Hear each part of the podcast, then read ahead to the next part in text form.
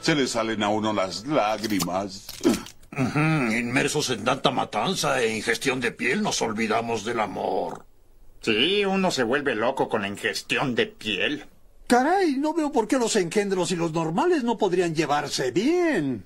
Sí, claro. Podemos luchar juntos por crear una sociedad utópica sin violencia, odio ni prejuicios. Eso es muy bello, Ned. Y déjame decir que mi familia y yo compartimos tus ideales de un mundo ya. Hmm, Amigos de los mutantes, ¿cómo no? Esa es la March con la que yo me casé. Y comenzamos con el episodio 86 del CC Podcast. Y estamos Joe, el guerrero de la carretera. Charlie Camandi. Me la ganaste, Charlie. Tampoco iba, Iba a decir Calacamandi. Los dos pueden ser Kamandi, al cabo que hay muchas versiones. Bueno, y como cada semana, pues vamos a comenzar mandando saludos a todos nuestros escuchas que nos escuchan, ya saben, en iVoox, en iTunes, en Spotify y en todas las demás plataformas. También los que ven el video en YouTube, también los que nos siguen en Facebook y también los que están leyendo las reseñas en nuestro blog, porque ya abrimos el blog del CC Podcast, ahí subimos las reseñas y pues ahí para que puedan checarlas. Char- Charlie, saludos esta semana. Y como no, para mi amiguísimo Lai Rico, para nuestro querido amigo el bebote Fernando González Aguirre, para un nuevo escucha que se llama Eduardo, que está ahí en donde trabajo, que nos hizo una pregunta y ahorita pues la vamos a responder entre los tres, ¿va? Ah, Se las voy dando y ahorita vamos planeando la respuesta. Este, ¿quién ganó una carrera entre Superman y Flash? Ok. Eso ya lo hemos visto muchas veces. Ah, ¿no? sí. Para los Silver Riders, para los Tortugos. Y para Elías también. Ok. También no se nos olvide mandar saludos a nuestros amigos en Comentemos Comics, el mejor grupo para hablar de cómics en todo Facebook. Saludos al administrador David, también a quien más, a Chunga, el, el fan número uno de Zack Snyder y de DC. si nos escucha porque pues ya nos pusimos Kamandi y él ama Kamandi, ¿no? Sí, ama Jack Kirby, Diosito Kirby. Sí, exacto, él ama a Jack Kirby. Sí, también a Carlos Roldán, que sí nos mandó sección esta semana, bien. Qué bien. Sí, también a quien más, a Chinaski y a su grupo de Marvel Legends México Oficial, también a Don Armando, a quien más, este, a Quetza también, ¿cómo se nos va a olvidar Quetza? Exacto, Quetzal no se nos puede olvidar. Así ¿No? es, también quien más, quien más se me está olvidando por ahí, Los esbirros del Chunga, ¿no? pues sí, si hay algún esbirro del chunga que nos escuche, saludos. Muy bien, Charlie. Charlie, cochino español esta semana, no hubo.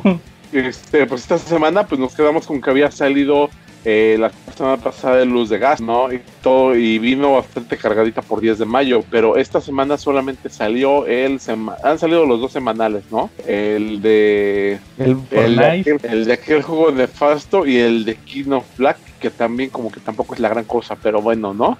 Esta vez, ¿no? El de Gwen, Sí, pero de, como que no, no nos hemos acercado aún al, al Sambors por él. sí, el de Venom contra Carnage, que es creo que de King Black o algo así. Sí, exacto. Y el Fortnite, el Fortnite, que por fin ya vi un ejemplar físico, por ahí subí una foto. No me había, to- no me había tocado ver uno porque ya ven que se agotan. Se agotó. Ya, Sí, pero, pero- yo digo que ya se, ya se estabilizó eso, ¿no? Ya se desinfló la burbuja. Eh, Sí, entonces ya están surtiendo ahí los Fortnite. Entonces, pues para los que quieren ahí los códigos y todo eso, pues ahí están disponibles. Sí, Charlie, hubo poco español esta semana. De hecho, hasta la próxima semana ya van a salir los títulos de, de tanto de Marvel como de DC. Ahí subí una reseña del Green Lantern Rebirth porque lo van a publicar en, en español. Entonces ahí pues pueden checarla. A ver, Charlie, nos decías de la pregunta de tu amigo que era que quién ganaba entre Superman y Flash una carrera. Sí, exactamente. Digo, hay varias versiones de carrera Superman y Flash, ¿no? ¿Ustedes recuerdan alguna en particular? Este, recuerdo más que nada una portada. A ver. La portada de, de la carrera de Superman contra Flash, no sé si es la primera, pero es donde, Bat- donde Batman le echa porras a Flash y Hawkman le echa eh, ahí a porras a Superman, que debería ser al revés, sí. pero como quiera ahí es, es muy famosa esa portada. Ah, ok, muy bien. Mira, yo recuerdo mucho una carrera particular en los 90 de Superman contra Flash que fue publicada en México por Vid. No sé si de repente tú te acuerdas de esa carrera. Esa fue convocada por, por el duendecito de la quinta dimensión, este, que pues conoce a Flash y, y, des- y como que tiene la duda de qué hace un Flash, ¿no? Y entonces pues se le ocurre ver que si puede ser más rápido que Superman, entonces por ahí hace, hace un enredo mediante el cual pues si no se los eh, si no gana Superman una carrera, si no gana Superman la carrera, resulta que él no se va a ir de esta dimensión. Entonces, pues no les queda más que del aliciente de ponerse a correr, ¿no? Y los dos tienen que dar su máximo esfuerzo. Eh, este número, pues es un clásico, es dibujado por Dan Jurgens, y yo creo que era un fan, era, fue más que nada un fan service, ¿no? Que publicaron, o sea, como que toda, como que en los noventas todo el mundo quería ver esa carrera, y fue un fan service que ya se tuvo a bien sacar, ¿no? ¿Y quién ganó? Pues al final resulta que gana Flash. ¿No? Uno pensaría que Superman se dejó ganar, pero no, en realidad sí ganó Flash y Superman mismo se lo aclara que se dejó ganar por él. No, que no se dejó ganar por él, que realmente le ganó. ¿Cómo ves? ¿Tú lo recuerdas, Calaca? Es noventero. No, yo no lo leí. De hecho, yo la única que recuerdo es esta que salió en el, en el cómic de Superman de Tom King, que es un es como un recuento de la se me hace que es de la primera carrera, ¿no? ¿Sí te acuerdas de esa? De Superman Up in the Sky. Este, sí, cómo no. De hecho, la que yo te digo, esa de Superman, eh, fue, ¿cómo se llama? Fue mucho más nuevo, fue de la edad de los noventas. Salió en el cómic de Adventures of Superman en el 463. Sí, no, no, no no me tocó. Pero técnicamente sí debería de ganar siempre Flash, ¿no? Se supone que él es el, el, el más veloz y aunque Superman es este también tiene super velocidad, pero es, es como si, si Superman ganara, que ya le ha ganado porque tenía que ganar. Este, es como este ya le quitas el chiste a Flash, ¿no? O sea, de que ya no es el hombre más veloz de, de la Tierra. Del mundo. Sí. Sí. Y de hecho, este, ¿qué les puedo yo decir? La verdad, ese cómic siempre ha sido como que más bien hecho, es como un fanservice, ¿no? Yo así lo, así lo visualizo, pero la verdad son fanservice muy bonitos, muy bien logrados, ¿no?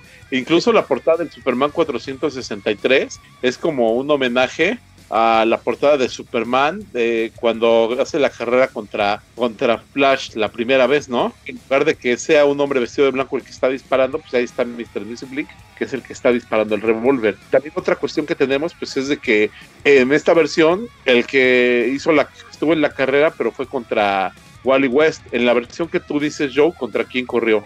Es contra Barry Allen. Es en el Superman 199. Exacto. Ujú.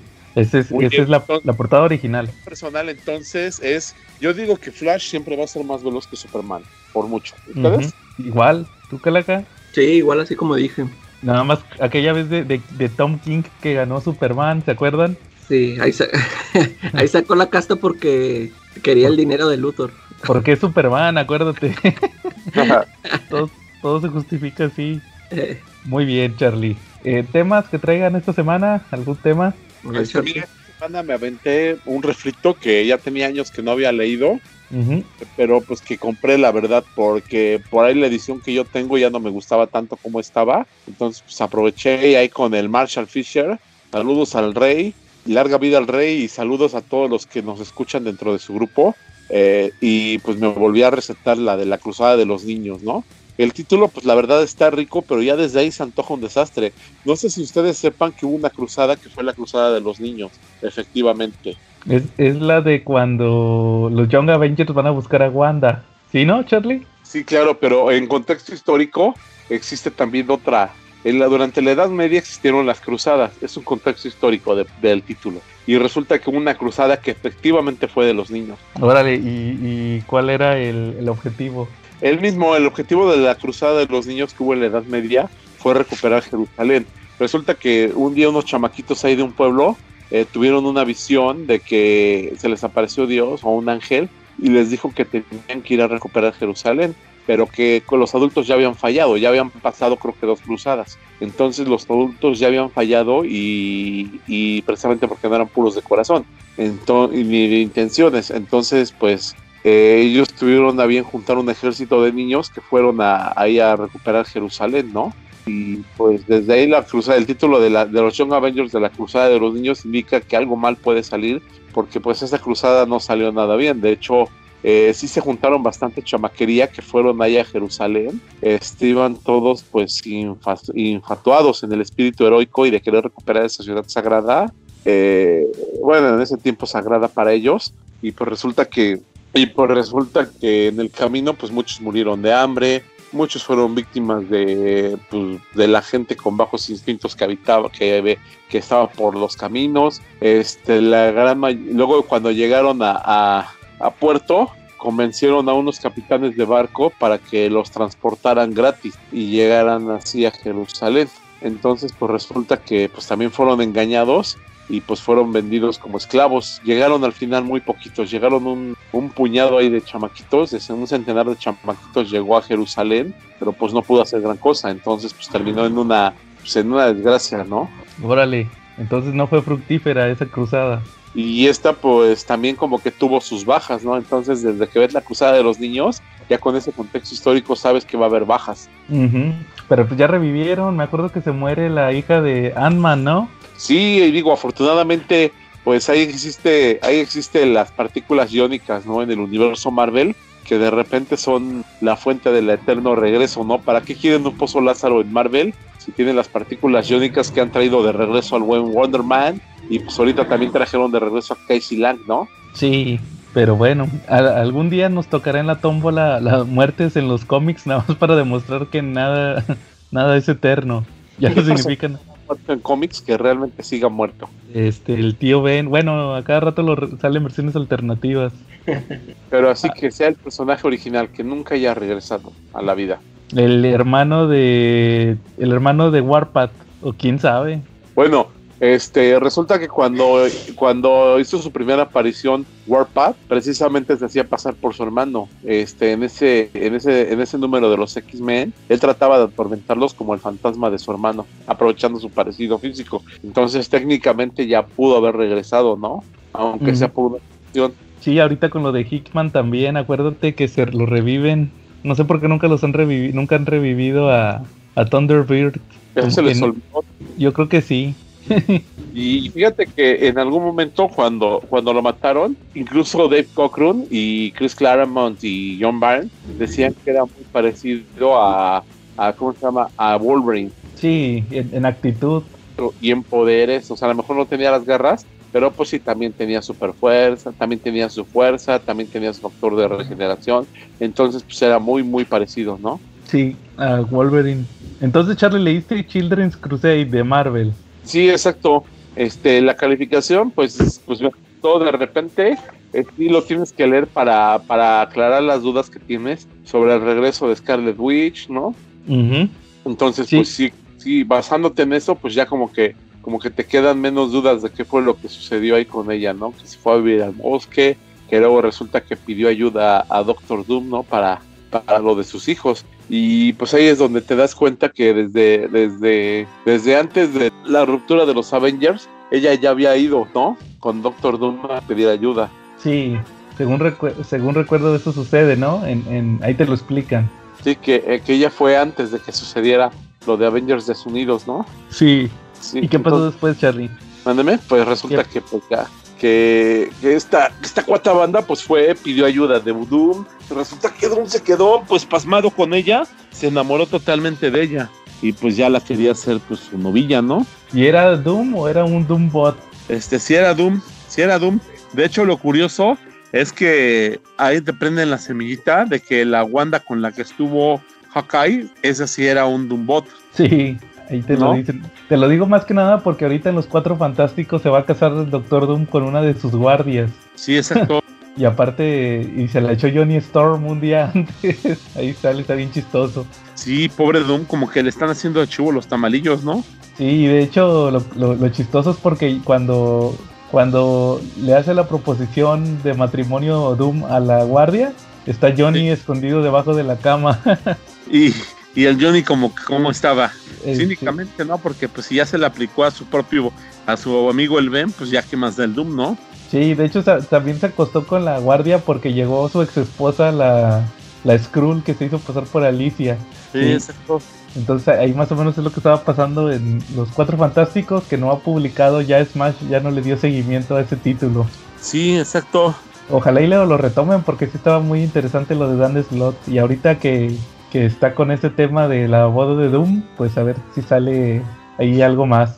Y nada más ahí pues dándole seguimiento a lo que yo te había comentado, resulta que pues a Wanda le sorprendió mucho que Doom aceptó ayudarla a pesar de la historia que tenían que no era tan buena, pero pues ahí se descubrió que como Wanda es un ser Nexus, como ya habíamos platicado antes, que es un ser nexo entre, entre varias realidades y energías místicas, eh, pues resulta que pues resulta que la fuerza vital pues no se pudo contener tan fácilmente y poseyó a Wanda, la transformó en una, en una entidad con habilidades, ¿no? Como Ujú. un dios para poder moldear la realidad y pues ahí fue donde, donde resultó todo lo que pasó en Avengers Definidos, ¿no? y Ahora luego sí.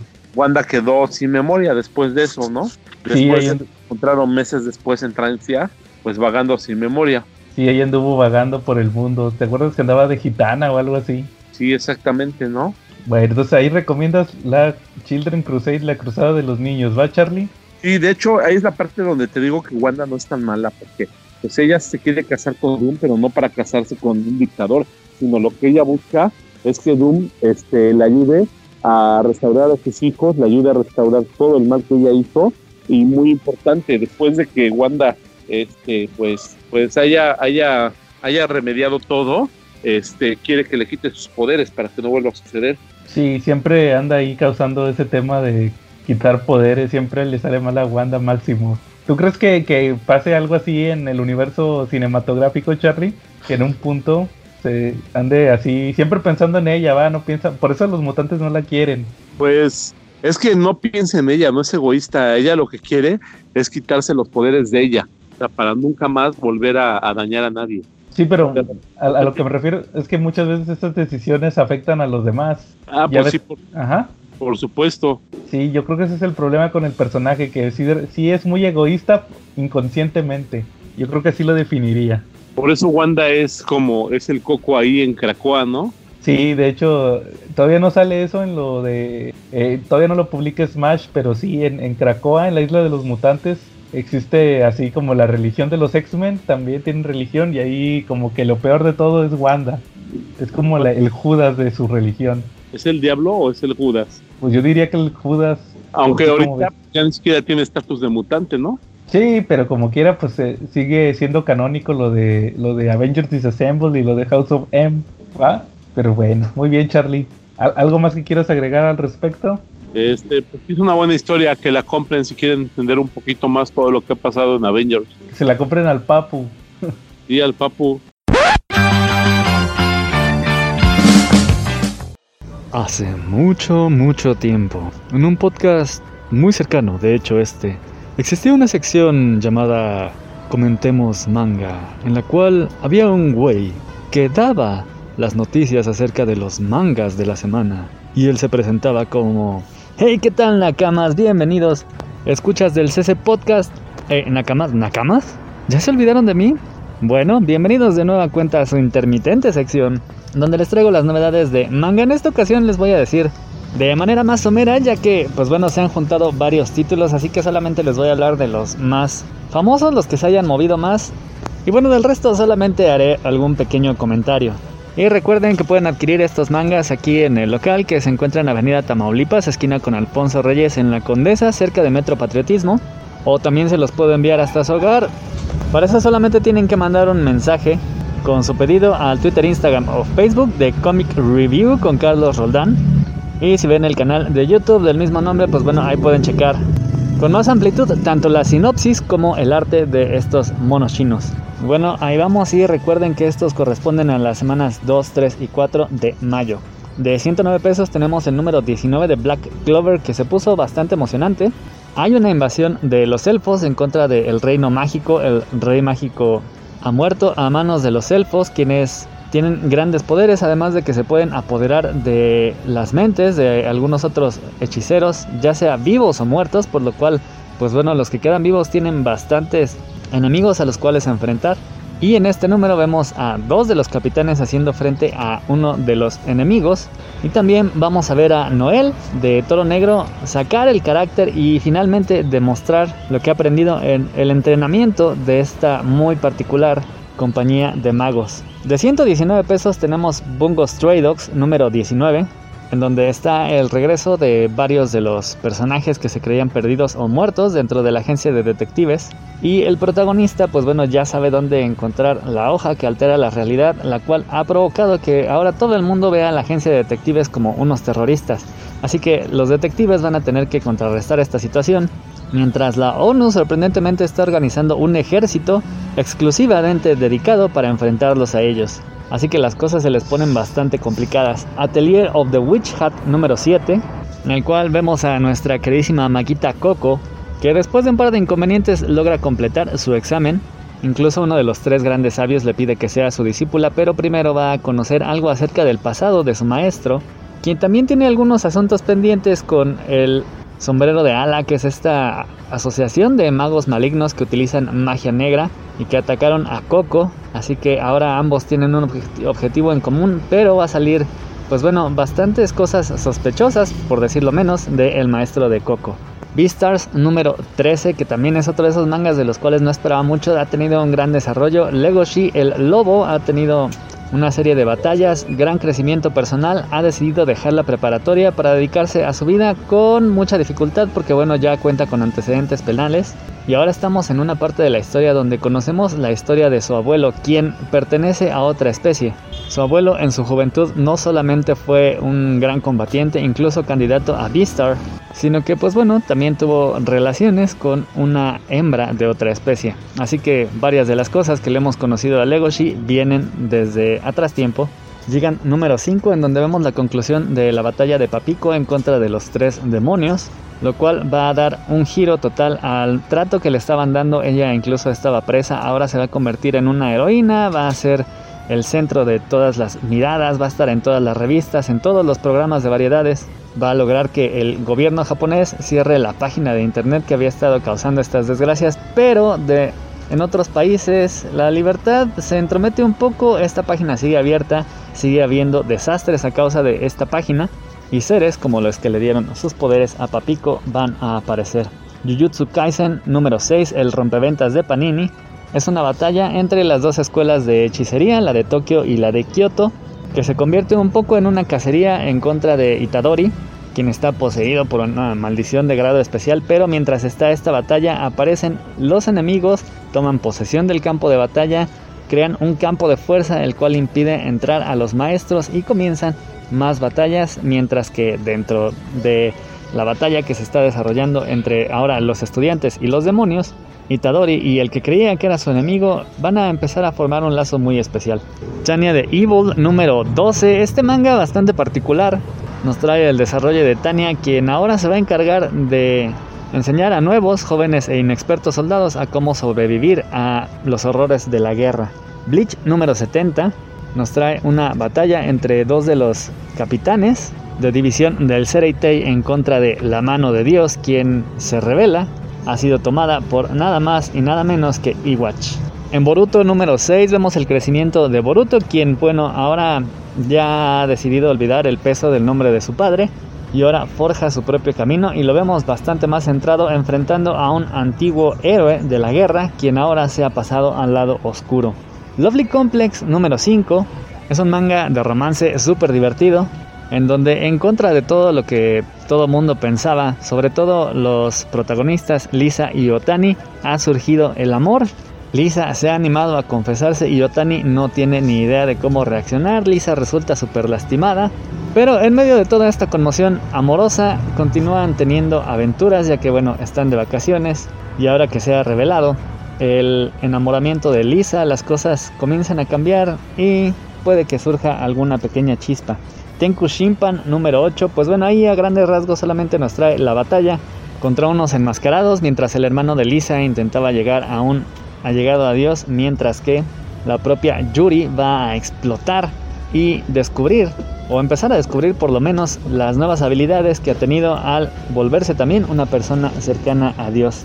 Promised Neverland número 12 es un poco un time skip, un número de transición. Finalmente los chicos logran salir de Goldie Pound tras haber derrotado a Luis y otros demonios.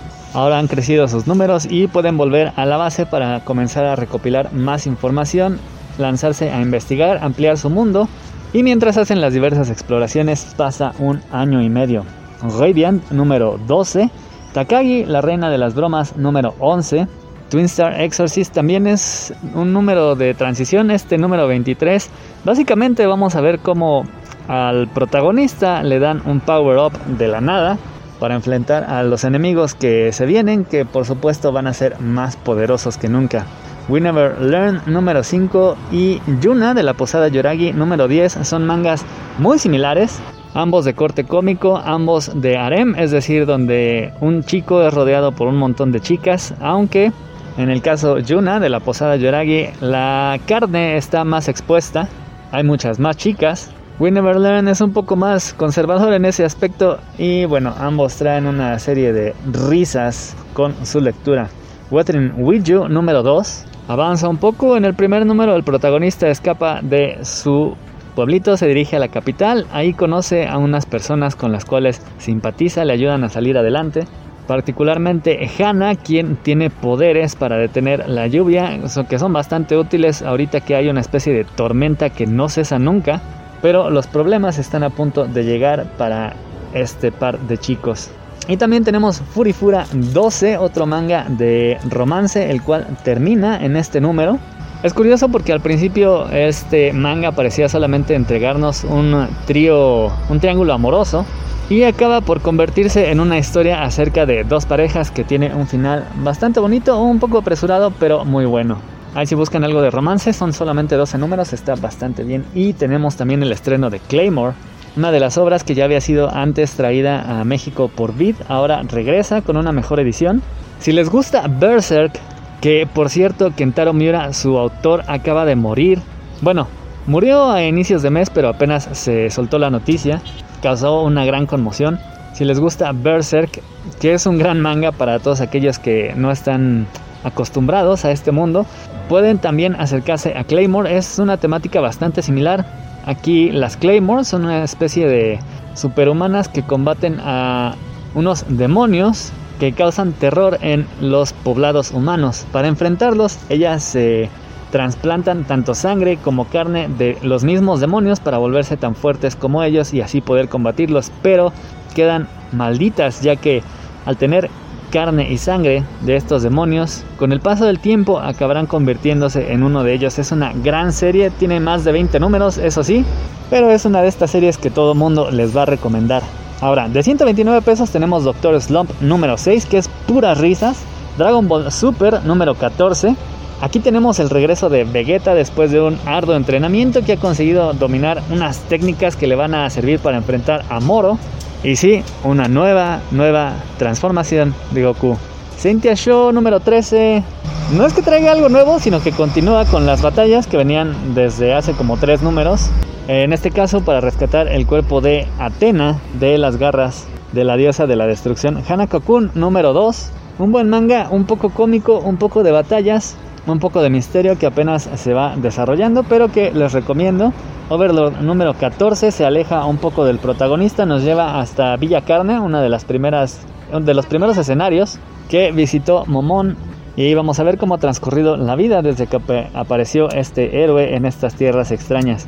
Given número 4 es un romance entre hombres de una banda musical Mafuyu y Bueno Maya, quienes se conocieron, eh, Mafuyu entró a la banda como segunda guitarra y voz principal, cambiando totalmente el destino de la banda. Ahora se han vuelto populares, incluso han conseguido contratos, pero los problemas comienzan a surgir en el ámbito amoroso, lo cual va a desestabilizar bastante el rumbo de la banda Ancient Magus Bride número 11.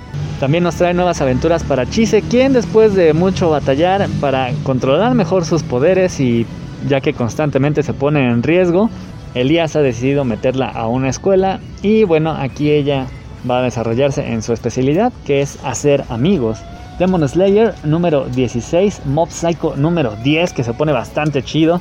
La familia de Mob es atacada por lo cual Mob va al borde de el estrés y la tensión que es lo que sabemos que detona sus poderes, así que se vuelve increíblemente poderoso, puede volar, se vuelve un madreador de villanos mientras busca quién ha hecho daño a su familia, hasta que finalmente colapsa y mientras él está, pues bueno, digamos casi en coma, surge un villano que amenaza con destruir el mundo, empezando con la destrucción de Japón.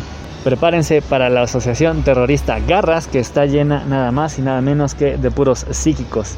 De 139 pesos, Slam Dunk número 13, que entre más números salen, más contento me pongo porque justo a estas alturas fue que dejó de llegar con Editorial Vid, otra de estas series que ya habían llegado a México, suspendió su publicación con la muerte de la editorial en estos números precisamente, así que estamos viendo historia nueva, más de 10 años de espera para llegar a este punto en donde Sakuragi, nuestro protagonista, enfrenta por primera vez la derrota, lo cual merma su gran confianza que tenía en sí mismo, lo que lo va a obligar a entrenar y entrenar para perfeccionar sus habilidades en el básquetbol. Y vamos a ver los partidos entre Shohoku y Takesato, pero el más importante es el partido entre Ryonan y Kainan con dos de los ases más grandes del básquetbol local, Maki y Sendo, sin mencionar que van a aparecer otros dos personajes, ambos novatos, con grandes habilidades que van a darle mucho desequilibrio al partido, ya que, bueno, eran prácticamente desconocidos para los otros entrenadores.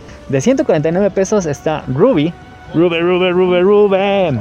Un manga muy particular ya que sirve como precuela al anime de origen estadounidense del mismo nombre que bueno pueden encontrar sus 6-7 temporadas en Netflix. Personalmente, como es mi caso, no he visto el anime, así que no le entendí tanto al manga, pero supongo que para aquellos que sean fanáticos de la serie que la hayan visto por lo menos unas dos temporadas van a encontrar bastantes cosas ahí. Digamos que a grandes rasgos el mundo de Ruby es un mundo en donde hay demonios y hay cazadores. Ruby es el acrónimo de cuatro chicas que cazan a estos demonios, pero que curiosamente se han metido a una escuela para aprender a dominar mejor sus poderes y ser más eficientes en este menester. Este manga compila todos los capítulos y bueno, es un número único que sirve de precuela para esta serie. De 159 pesos tenemos el número 2 de JoJo's Bizarre Adventure en este nuevo arco llamado Vento Aureo que se desarrolla en Italia, en donde acompañamos ahora no propiamente a un Joestar, sino a Giorno Giovanna, que podría ser nada más y nada menos que hijo de Dio, quien está luchando por unirse a la mafia para así poder llevar a cabo fines más altruistas, de hecho. Así que aquí vemos cómo completa su ingreso a la mafia y se une al grupo de Bruno, en donde hay cinco usuarios de Stamp que van a luchar por hacerse de su propio territorio y adquirir más poder dentro de la mafia. De 199 pesos el número 7 de Shaman King y de 209 el número 7 también de Rurouni Kenshin o Samurai X. Estos dos mangas muy diferentes pero ambos muy recomendables, ambos de peleas al fin y al cabo. Aunque a mí personalmente me gusta más Shaman King y estos dos títulos también, de hecho ya habían llegado con Editorial Beat. Aunque por supuesto estas nuevas ediciones que trajo Panini la verdad es que lo superan por mucho. Y eso Nakamas han sido todos los mangas de tres semanas, gracias por escuchar. Espero estar de nueva cuenta la próxima semana. Y bueno, mientras tanto los dejo con Joe y compañía en la programación habitual. Muy bien, Charlie. Oigan, fíjense que esta semana también yo traía un tema. A ver qué tal les parece. Fíjense que esta semana se murió Kentaro Miura. Era un mangaka, un eh, dibujante y escritor de cómic japonés, de manga. Él, él era famoso porque tenía un manga que se llama Berserker. Sí. Berserk. Entonces, este manga fue de los primeritos que trajo Panini. Cuando empezó a publicar manga, Panini trajo ese manga. No sé si habían escuchado ustedes de él. ¿Tú, ¿tú habías escuchado de él, Calaca? De Berserk. De- sí, este, sí, yo lo vi, yo sí lo veía ahí las imágenes y un amigo sí es muy fan de él. De ese manga. Eh, Es que no era, no era, no creas que eran como Dragon Ball y todos esos, ¿va? Era, era, era del, el género era como para adultos. Es, es la clasificación para, para mayores. Así como en, en las películas, ¿va? Que Sí. está el de chavitos y el de adolescentes y el de adultos. Y haz de cuenta que era un manga que se trataba de que era un cazador de demonios. Es, es así como un mundo medieval donde hay muchos demonios, entonces, pero así bien sangriento, va, bien hasta, hasta, podría decirse gore y Sí. violaciones y todo eso. Sí estaba muy fuerte. Entonces resulta que, que este mangaka, su historia de cuenta que era un cazador de demonios, que no tiene un brazo y no tiene un ojo. Tiene un brazo así como mecánico, pero pues no es steampunk, es medieval, o sea, nomás lo tiene así como con- sujetado con correas y todo, ¿va? Y tiene- creo que lo tiene, es más como una ballesta, es como Ash, el de Evil Dead, haz de cuenta. ya. Entonces resulta que ahí según la historia, ya después te explican cómo perdió el ojo y perdió el, el brazo, fue porque otro, otro personaje que era su amigo, que ahora es su enemigo, su peor enemigo, invocó unos demonios y se volvió él mismo un demonio. Y ahí mató a, a todos sus compañeros porque eran una banda como de mercenarios. Entonces sacrificó a todos para poderse convertir en, en demonio y a la novia de este vato la violó y todo esto. Por eso le tiene coraje, ¿va? Y sí estuvo muy sangriento ese, ese, ese manga. Entonces también sale, ha tenido películas y ha tenido series ese manga. Entonces, este, sí está interesante ahí por los que les guste ese de, de, de Berserk. Pero como les decía, se, se, murió, de, de hecho se murió como a principios de mes el, el, el mangaka Kentaro Miura. Pero apenas lo, lo revelaron esta semana que, se había, que había fallecido. Y lo que les iba a preguntar era, respecto a esto, era porque falleció, pero dejó el, manga inconcluso. Es que no era constante. Eh, haz cuenta que otro tema que probablemente salga cuando, cuando salga en la tómbola el tema de mangas, otro tema que quiero platicarte al respecto es sobre el cansancio que tienen los artistas de manga, porque ellos publican semanal y muchas veces este, se enferman. Hay muchos casos de que se, se enferman eh, y tienen muchas consecuencias en su salud o de plano se mueren de cansancio porque no aguantan el ritmo de publicación, sí es muy exigente. Entonces, eh, este señor pues tenía muchos problemas de salud por, por la misma publicación y lo pausaba, o sea, no era muy constante. Ya tenía 30 años, más de 30 años publicando esa historia y todavía no la terminaba.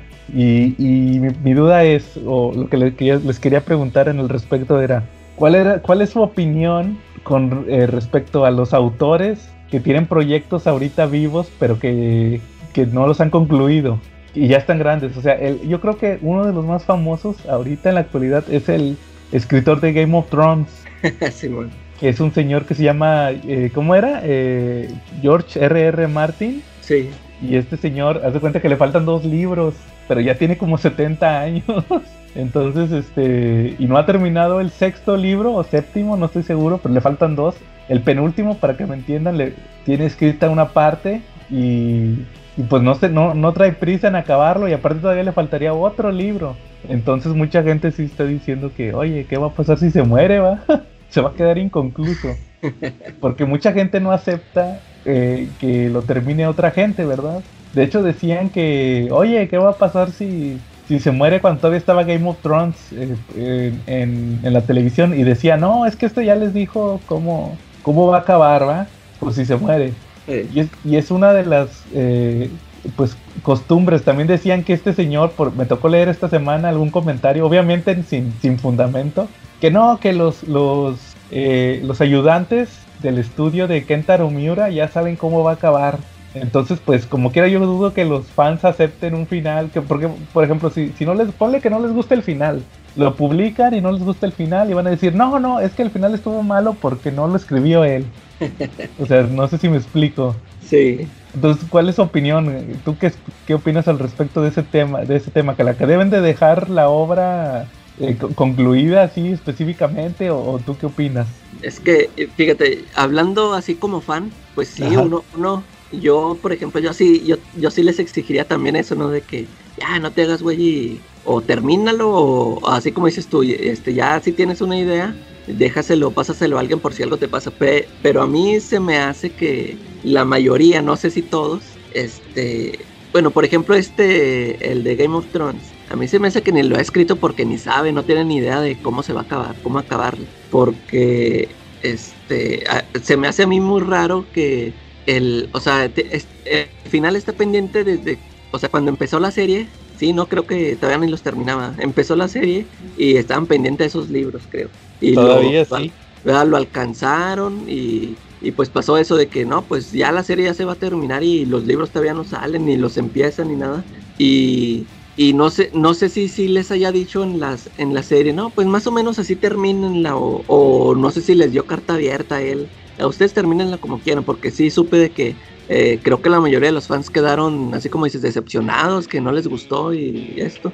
Y, pero a mí se me, yo pienso eso de que como que no, no tienen ni idea de cómo terminarlas, o sea, ya, ya, ya fue mucho, ya fueron muchos años. Eh, porque si ya tuviera una idea, ya hubiera hecho eso que tú dices, este, pues si él, él mismo ya sabe que ya está grande y, y, ya se está hablando en el internet eso de que ya que lo deje ya escrito algo, ya, yo digo que si ya lo hubiera hecho, o sea, aquí está más o menos la, la idea que, que, siempre tuve para el final, pero yo digo que todavía no la piensa. Este, en, en cambio, este, el, el del Berserker, no, no sé si, si también él, pues él como, él, él era el que estaba haciendo el cómic. Sí. Este, no, no, o sea, no sé si también él haya pasado lo mismo o, o- o como, como él solo, eh, como él estaba trabajando solo, no sé, yo, yo digo de que no se lo quiso dejar a nadie o dijo, no, pues al cabo yo lo voy a terminar. Aunque se me hace raro de que, eh, pues di- dices que ya tenía el tiempo con, este, con malestares, ¿no? Este, Sí. eh, sí, o sea, no, no sé también por qué no previó esto de que, o no les importa, o sea, a lo mejor no dicen, no prevén eso de que no, a lo mejor sí me voy antes, sí, pero pues aquí les voy a dejar el final. Pero ahí, ahí dices tú que ya se supone que sí le dejó ahí más o menos a los, o a lo mejor eso dijeron los de la, los de la editorial, no sé. Yo, yo lo escuché de un otaku apestoso que escribió un comentario en Facebook, así que no, no es No nada es- no es seguro. nada, eh, es, es especulación. Es una especulación muy grande. To- de todo mundo, eso mismo dicen de George Martin, de los de Game of Thrones. No, es que ya, ya sus, sus ayudantes saben cómo va a acabar y todo. Es que pues son productos que, que tienen que estar asegurados, sobre todo en el caso de Game of Thrones. En el caso del manga no estoy muy seguro. Sí, o sea, Como porque si se supone que, que ya, le platicó a alguien, a sus allegados, no sé, ¿por qué en la serie no, no pasó como tenía que pasar? ¿verdad? O sea, o, o porque ya no está terminado ya el libro, o sea, ya, fue, ya fueron muchas largas. ¿no? Sí, sí, yo creo que o se fueron por una idea muy general o yo, yo lo dije en su momento cuando terminó Game of Thrones, a lo mejor este señor nada más está viendo qué jala y qué no jala, qué acepta el público para, para, luego cambiarlo. para cambiarle y ah, sí, ahora sí ya recibí el final verdadero, ¿va? Eh, por eso, por Ajá. eso mismo, yo este, ya, ya ves que hay muchas personas que se quejan de historias como esto de que cuando cuentan el origen de Wolverine o que si quieren contar el origen de Joker o no sé, algo de esos personajes que se supone que, que todo el mundo dice, no, pero está mejor así el misterio. Eh, yo por eso a mí cu- cuando salió esta historia de Origin de Wolverine, este, muchos se quejaron y yo dije, no, yo pues, yo por eso, ah, yo la acepté bien, venga así bien como va, porque a mí sí me interesaba saber el origen de Wolverine y, y como te digo, o sea, esos, esos personajes van a seguir y, y a lo mejor yo me voy y nunca me dan el final de Wolverine, nunca lo leí y así me iba a ir yo. Este, fíjate, porque está gacho eso, ya, ya por ejemplo a los fans del manga este de Berserk ya se quedaron sin, o sea, se ve- final. eh, sin final. Ahí, como dices tú, o sea, les van a dar uno, pero pues quién sabe si sí sea el, el que tenía pensado el artista original. Sí, fíjate, y va a estar interesante platicar eso cuando nos toque hablar de manga, porque hay muchos casos. Sí, fíjate eh, que fíjate, eh, sí, es- eso sí te lo quería mencionar ahorita, porque yo ya había escuchado antes eso de que, yo había escuchado un comentario de, de que decían eso de que, que los tienen al- haciendo los mangas en chinga, que están todo el día y que casi casi que los tienen encadenados como los pusieron en Los Simpsons. ándale. Este, pero yo me imaginaba, cuando yo escuché el término mangaka, yo haz de cuenta que el- lo que me vino a la mente es que el mangaka, pues sí, era el, el autor, era el, el autor de la obra, pero yo pensaba que ese mangaka tenía a su grupo de, de chinitos ahí, este, que él sí los tenía encadenados y órale, escríbanlo o dibújenlo y, y que ellos eran los que se morían. Pero Sí. es él mismo, el mangaka es el que hace todo. Sí, mira, eh, a- algún, cuando hablemos de manga voy a hablar de un manga que se llama Bakuman, que es de los creadores de, de Death Note. ¿Sí sabes de eso? Ese Death Note, el de la libreta asesina. Eh, Ellos se aventaron un manga sobre dos chavitos que hacen manga. Así, así tal cual. Y ahí te es como tipo autobiográfico. Ahí te cuentan cómo, cómo está el ruido, como cada Sí, día de tu vida. Está muy chido porque te platican cómo, cómo, es, cómo es publicar para la Shonen Jump, que es la revista más importante de, de manga en Japón para chavitos. O sea, como Dragon, ahí se publicó Caballeros del Zodiaco, Dragon Ball y todas esas. Sí. Y ellos, sí- y ellos sí explican eh, todo ese tema. O sea, sí tienen ayudantes. Te das cuenta, el, el- el- el autor, es que allá se da, allá es raro que sean autor y, escritor y dibujante. Casi siempre es el puro, o sea, el escritor Así y el es. dibujante son la misma persona. Entonces, ellos hacen, tienen que hacer un bosquejo, así como un tipo borrador. Y ya después eh, eh, tienen que hacer un. Se los tienen que aprobar, así aunque sea con manitos, con monitos de bolitas y palitos.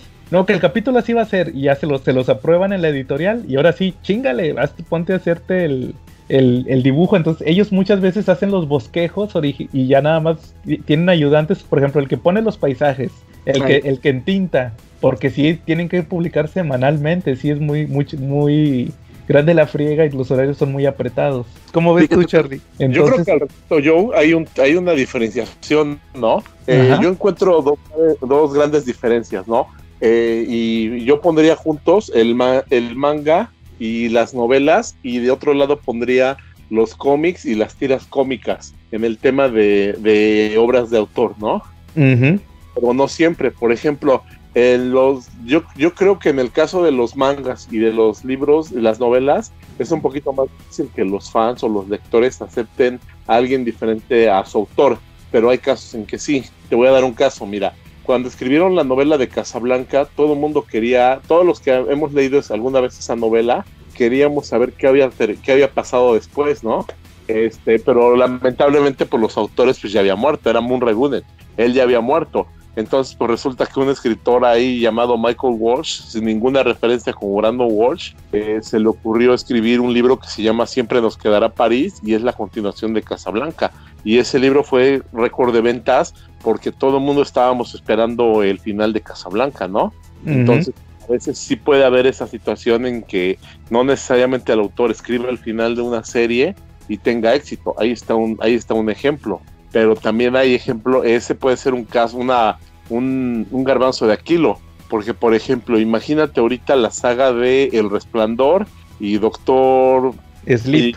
Y, la que sigue, ¿no? La del Doctor, ¿no? Sí, Doctor Sleep.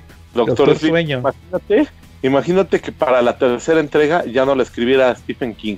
¿Te produciría el mismo gusto? La verdad no, porque no es el mismo autor.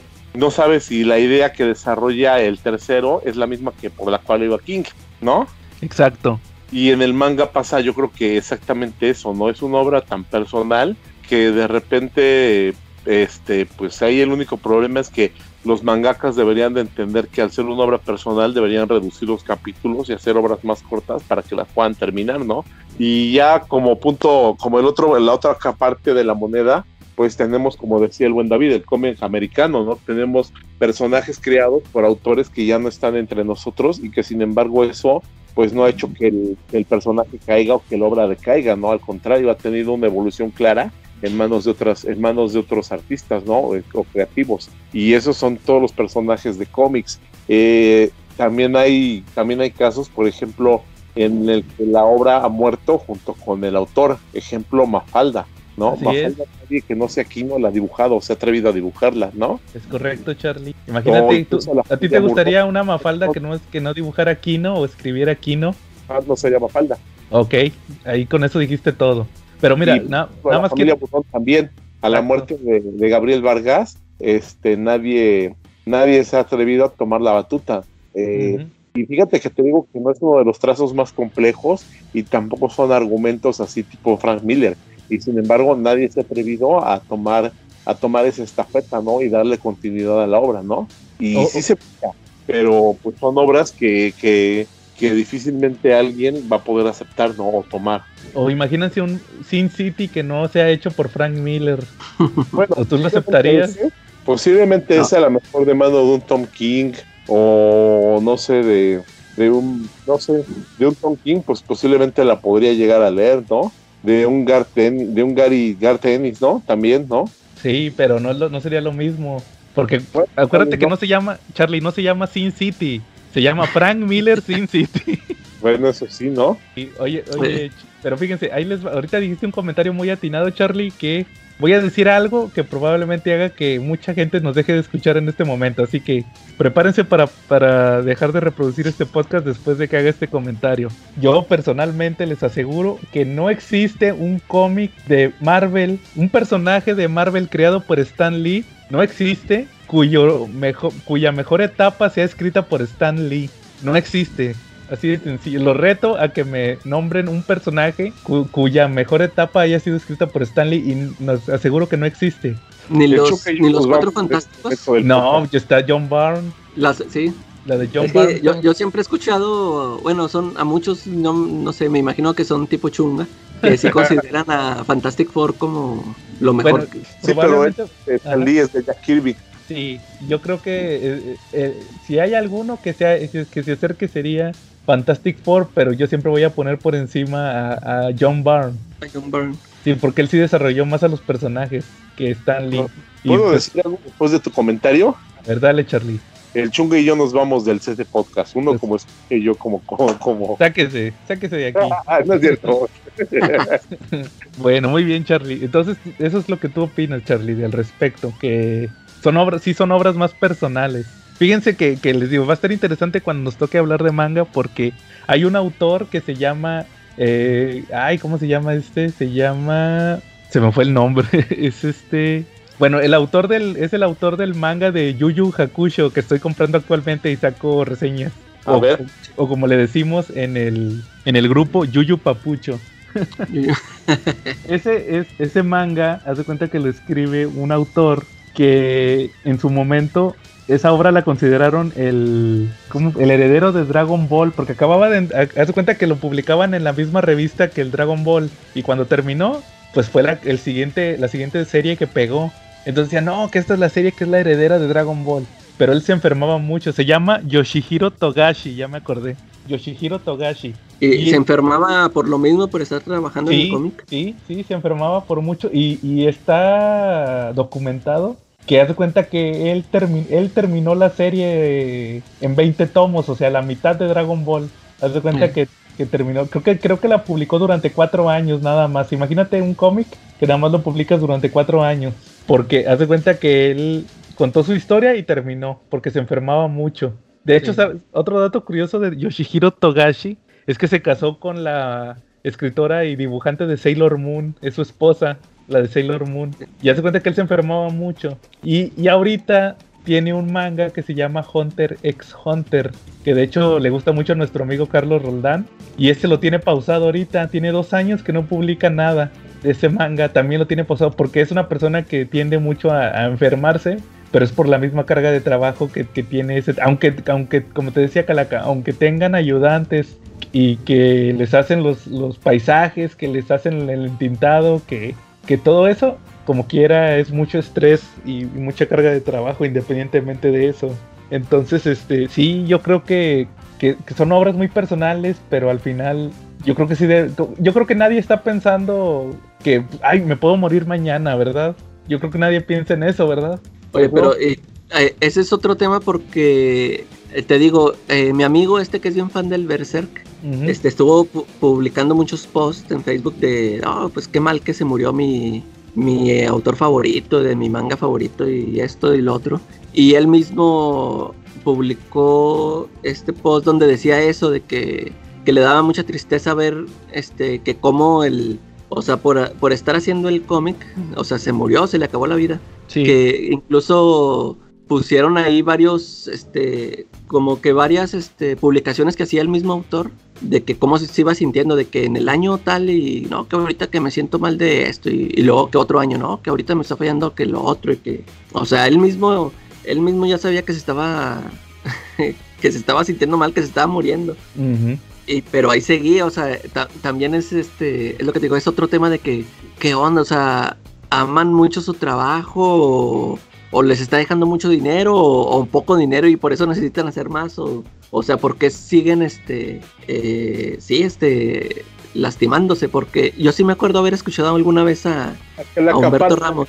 de trabajar y, da- y lastimarse veo mi imagen ahí. Nada más que yo no dibujo más. Sí, o sea, porque fíjate, nosotros no estamos así, o sea, sí, sí, este es una friega, pero a tal grado de que, eh, por ejemplo, yo sí he conocido a gente de que, por ejemplo, así como tú, Charlie, de que cuando eres gerente, que tienes este much- mm, responsabilidades muy grandes, a veces sí, sí les daña la salud, ¿verdad? De tanto estrés. Y yo he conocido, he tenido familiares de que se ponen así por eso, de que de tanto estrés que se enferman, pero como que sí o sea, ellos se agarran la onda o, o le calman, le calman al trabajo o de plano se cambian, ¿no?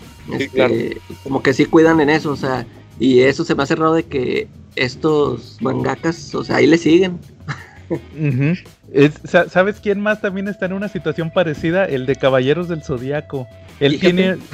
¿Te acuerdas que les había platicado que tenía una continuación que ha estado haciendo y que tiene como 15 años y no la ha terminado? Sí, igual por lo mismo. Él, él se, se. ¿Cómo les dicen? Tiene. des- eh, se quedó sin cartílago en, un, en una mano. En los dedos de una mano. Por dibujar. Entonces, yo lo que digo es, pues, pon a uno, como el de Dragon Ball. El de Dragon Ball ahorita tiene el Dragon Ball Super y él no lo dibuja. Buscó a un fulano que es, es más, hasta le calca, le calca los dibujos. Pero es un fulano que dibuja igualito a él y, es, y, es- y se se ha calcado dibujos viejos de Dragon Ball. Y el Akira Toriyama, que es el de Dragon Ball, él, pues él nomás le pasa el guion y es el que le checa los dibujos y le hace las correcciones y nada más. sí. Yo no sé por qué el de Caballeros del Zodíaco tiene 15 años prometiendo el, la- el final de la saga del cielo que ni siquiera la ha empezado. Y, Sí, porque no este, todos hacen lo mismo, ¿verdad? O sea, si, si Sí. ya tienen antecedentes de, de Pero- o que se ponen mal o que o, o lo mismo de que de que ya saben de que o sea, a lo mejor y me muero y no tengo el final, no, pues ahí está, ahí está ya el final. Como dices tú, o sea, o sea, si no les no les importa su salud, menos les va a importar dejar un final ya listo para los fans. Exactamente. Pero el Zodíaco se la baña, ¿no? Porque hasta en el anime, y yo te voy a poner un ejemplo, la saga de la saga de Hades. Yo empecé Ajá. a ver en 2002. Te lo juro que cuando llegaron los nuevos capítulos, ya ni me acordaba qué chingos había pasado. Te lo juro, habían pasado años, de Se verdad. tardaron como 6 años en sacar 30 capítulos. Ocho años, amigo, ya hasta se me había olvidado que me gustaban los cabellos del Zodíaco cuando era Ándale. pequeño. Sí, ¿No? com- como 8 10 años se tardaron en sacar toda la saga de Hades, que son como 30 capítulos, según recuerdo. Sí, yo creo, yo creo, yo creo a ese respecto que también de repente, este, algunas, algunos personajes se benefician más de obras cortas que de obras largas, ¿no? Y esa es la parte donde deberían de entender que mientras hay una regla, yo estudié arte y, y hay una regla básica en la literatura y en las obras de teatro y en las películas, que siempre dice que lo que se gana en extensión se pierde en intensidad Exacto. y, y de repente pues hay, hay personajes que de verdad, o sea, agradecen más una serie, una miniserie que un título regular. Por ejemplo, ahí tienes a Robin, ¿no? Robin era, era, era un hit y a mí me encantaba cuando sacaba su serie cada año, ¿no? Sacaba una serie limitada cada año de cuatro o cinco números, este seis, y, y de repente eran muy buenos, ¿no? Eran, eran muy entretenidos, te daba gusto leerlos, ver su crecimiento como personaje cada año y de repente un buen día se les ocurre que también tenía un cómic y pum, se fue para abajo, ¿no? Eh, otro Sí. personaje que irónicamente también es muy agradecido con las series limitadas, y igual muchos me van a odiar ahorita, es Punisher. Claro. Punisher creo que es el tipo de personaje que le sientan más las series limitadas que tener su propio cómic. Sí, sí, o apariciones especiales en otro cómic. Y no te vayas tan, no te vayas tan lejos, Charlie. Eh, Tom Ah. King, todo el mundo, todo el mundo lo odiaba en Batman, ¿te, ¿se acuerdan? Porque, Sí.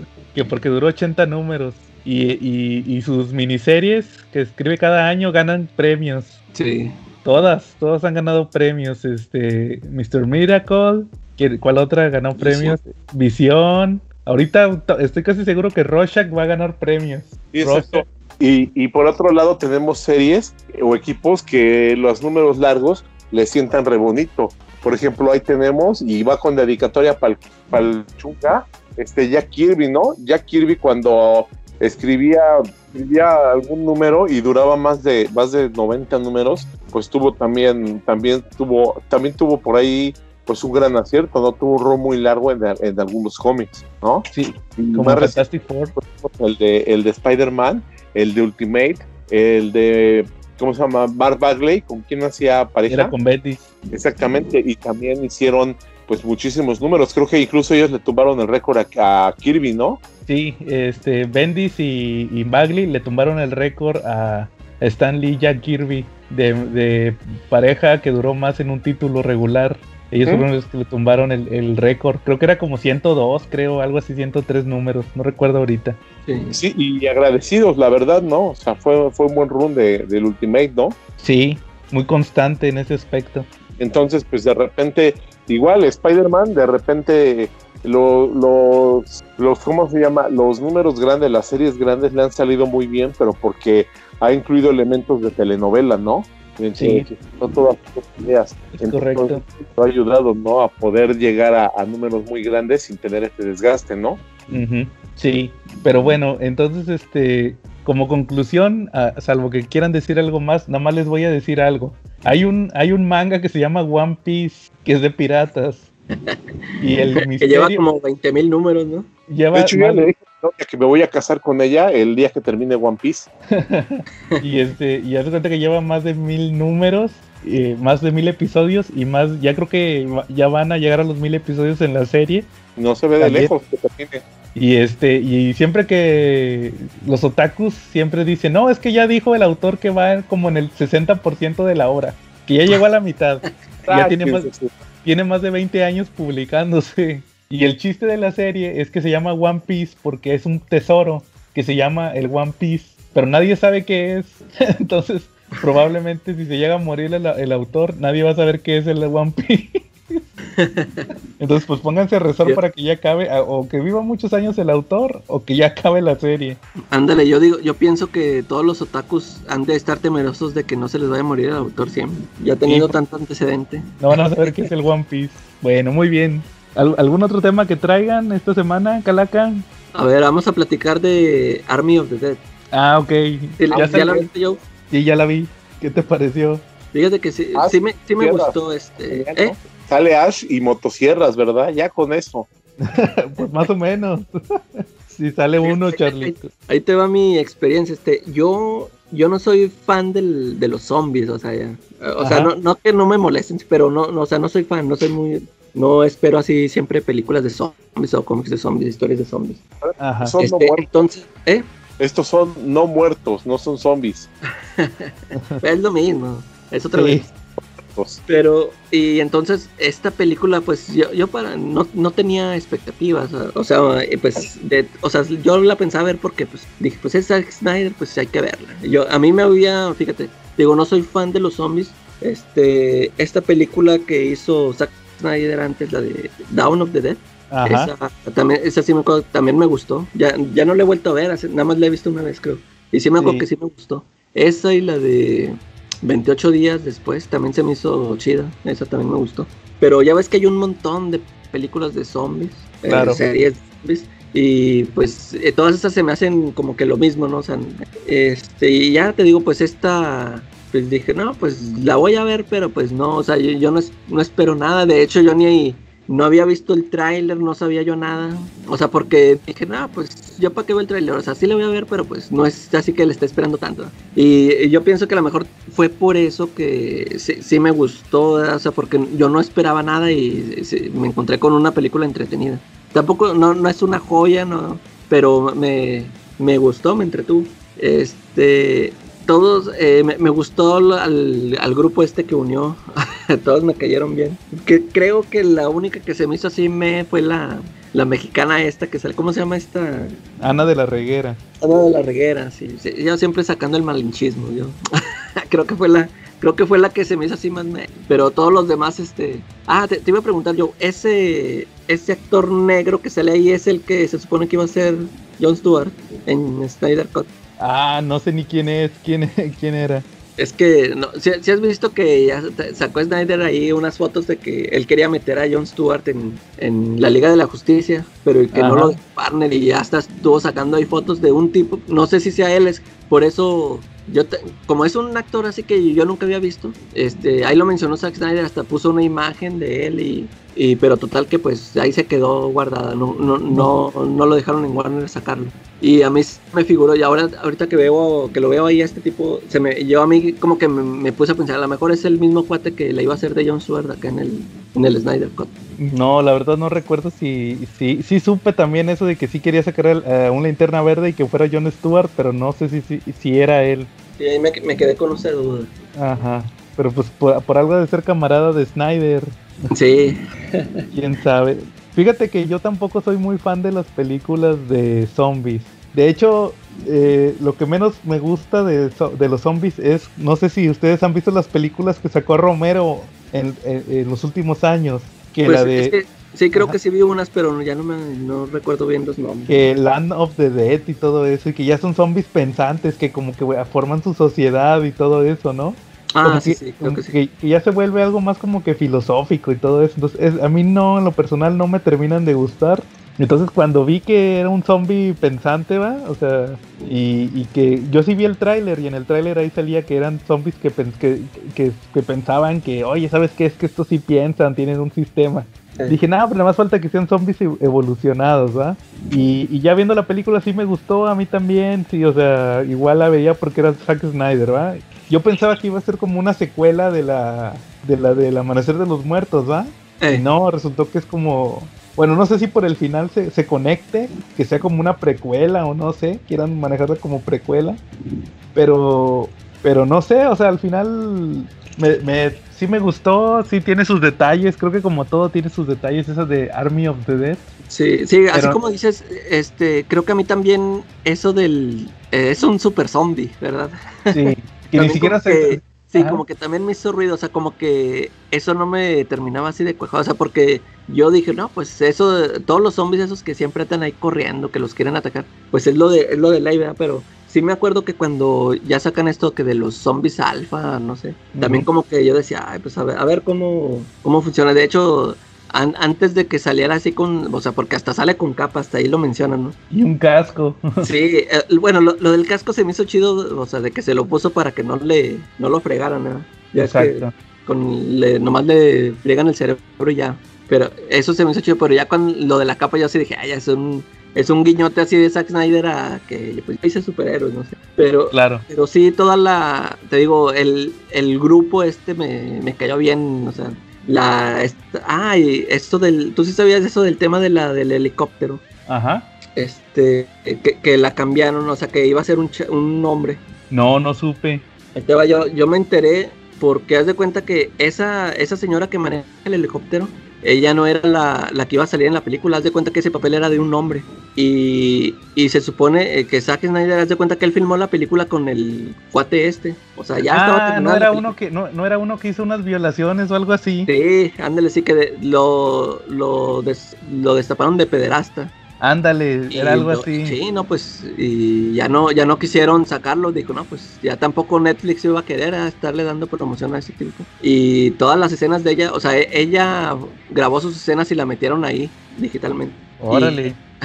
Yo ni, o sea, yo, yo ni sabía, yo hasta hace, hace poquito, hace ratito estaba leyendo ahí todo eso. Y yo ni me di cuenta porque ahí sí mencionan de que no, que en unas escenas sí se nota que, que no está ahí con los demás. Este, que yo, que, o sea, sí, no, no regrabaron escenas, sino que nada más ella sola, haz de cuenta que ella estuvo grabando sus escenas sola en una pantalla verde y ya, la- ya después la metieron ahí. Y te digo, eh, también es un personaje de los que me cayó bien, esa, esa señora.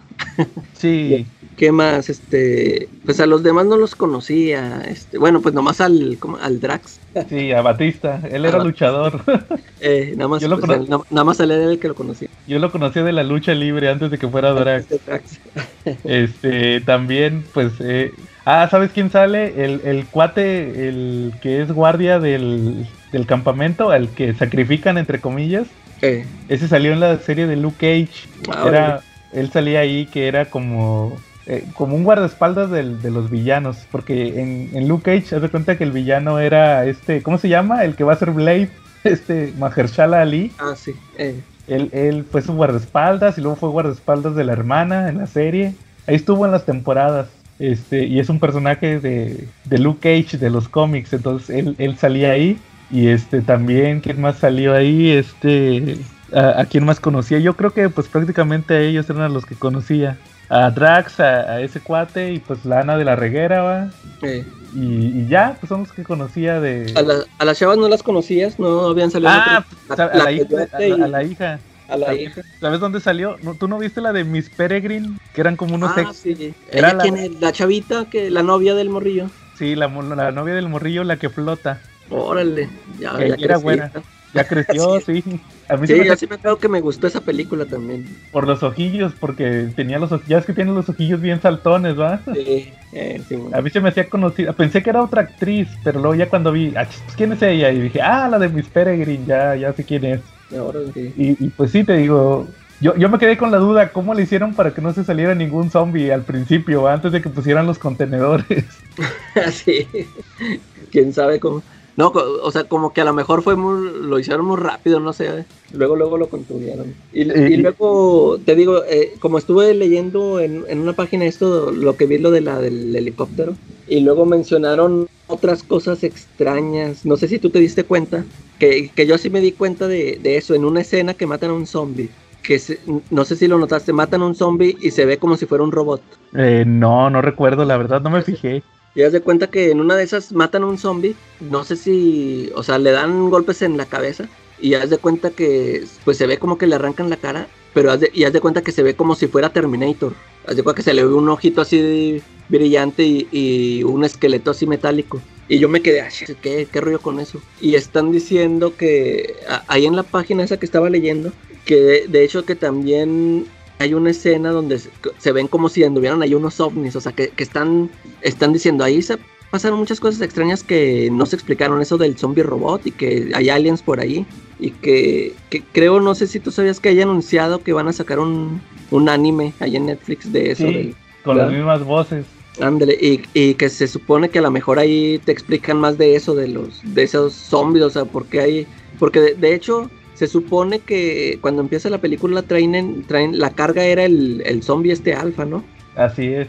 Y, y, o sea, porque pues uno dice, ah, ya sé de dónde salió. O sea, Y lo tenía el gobierno en el área 51. ándale, o sea, sí, o sea, que a lo mejor es ah, como que ya te- después te lo van a explicar eso. y de hecho dicen que también van a sacar una película del alemán, ¿no supiste? Ah, sí, que el- la precuela, ¿no? O sea, que qué hacía antes o qué rollo, ¿no? Pero, o sea, como que, no sé, no me llama la atención a mí. No, y, y ese, sí, o sea, ese ya ni va a ser de Zack Snyder, ¿verdad? Creo. No, sí, no sé por qué lo, por qué quisieron darle por ahí. Pero sí te digo, en general está entretenida, a mí sí me gustó. Sí, sí está, está palomerona, sí, sí, sí aguanta, sí te la, sí está para echártela ahí en una tarde.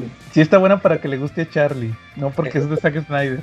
con los hay un tema con los zombies y yo cuando vi este Walking Dead en las temporadas de Walking Dead me di cuenta de una analogía que existía a lo mejor ustedes ya la llegaron a notar antes y por qué los zombies son tan populares en esta época llena de contaminación y de que nos avisan de los recursos y todo eso. Eh, yo veía que en las series de zombies un común denominador en series y películas es que ya no había animales eh, no había nada de alimentos porque estaban acabando todos los recursos no La civilización estaba colapsando y la analogía de los zombies, pues somos nosotros, somos los seres humanos, que de repente eh, nos volvemos tantos que dejamos de tener un pensamiento único y todos nos, todos nos agremiamos en el mismo pensamiento, ¿no? De repente ves a las juventudes a todos bailando el mismo pasito en TikTok y ves 20.000 repeticiones del mismo paso exactamente, ves la misma publicación en Facebook del mismo meme publicado 500 veces y todos reaccionando igual. Eh, vemos a todos viendo la repet- las viejas repeticiones de los capítulos que ya no sabemos de memoria y leyéndolo y viéndolos hasta el cansancio y, y, pues contaminando ¿no? y acabando los recursos. Entonces, básicamente, es, eh, para mí, los zombies es una alegoría de los humanos actualmente. Sí, de hecho en, en Walking Dead es justamente lo que a lo que se refiere el título, que los de Walking Dead no Ah, son los zombies, es la gente. Sí. Eso es lo que menciona. Pero Charlie, eso que mencionas ahorita va muy de la mano con nuestro tema principal. Tra- ¿Traen algún otro tema o cómo ven si pasamos al tema principal? Pues ya con esa introducción podemos iniciar al tema principal, ¿no? Digo, Sí. la mayoría de las veces en los cómics lo que vende realmente es un futuro apocalíptico. Este, vamos a ser sinceros, los futuros llenos de flores, donde les va muy bien a los personajes, no son los futuros que buscan los lectores. Les gusta ver sufrir a sus personajes. Siempre te luces con esas introducciones, Charlie. Sin albur. Gracias, ¿no? Entonces, Es- Siempre que dicen esas palabras, ¿verdad?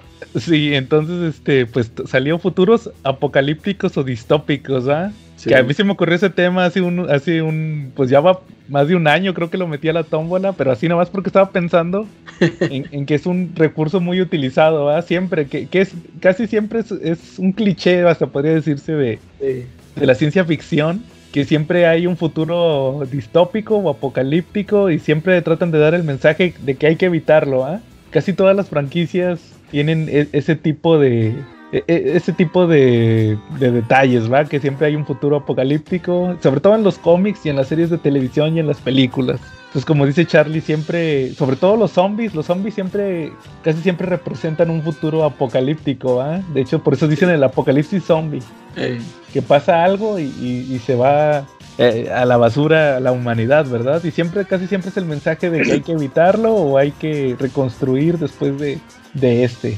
¿Cómo ven? ¿A- a- ¿Alguno que traigan? Pues empecemos, Calaca, no sé si quieras empezar hablándonos de aquel personaje que fue creado en el Comando D y que por eso tomó el nombre de Kamandi. Ah, dale tú. Ah, dale tú, hey, ya la Calaca ya se enojó, ¿no? No, es que nada más era de nombre, no se sabía Sí. quién era Comandante. No, no sé ni, no sé ni papa. ¿verdad?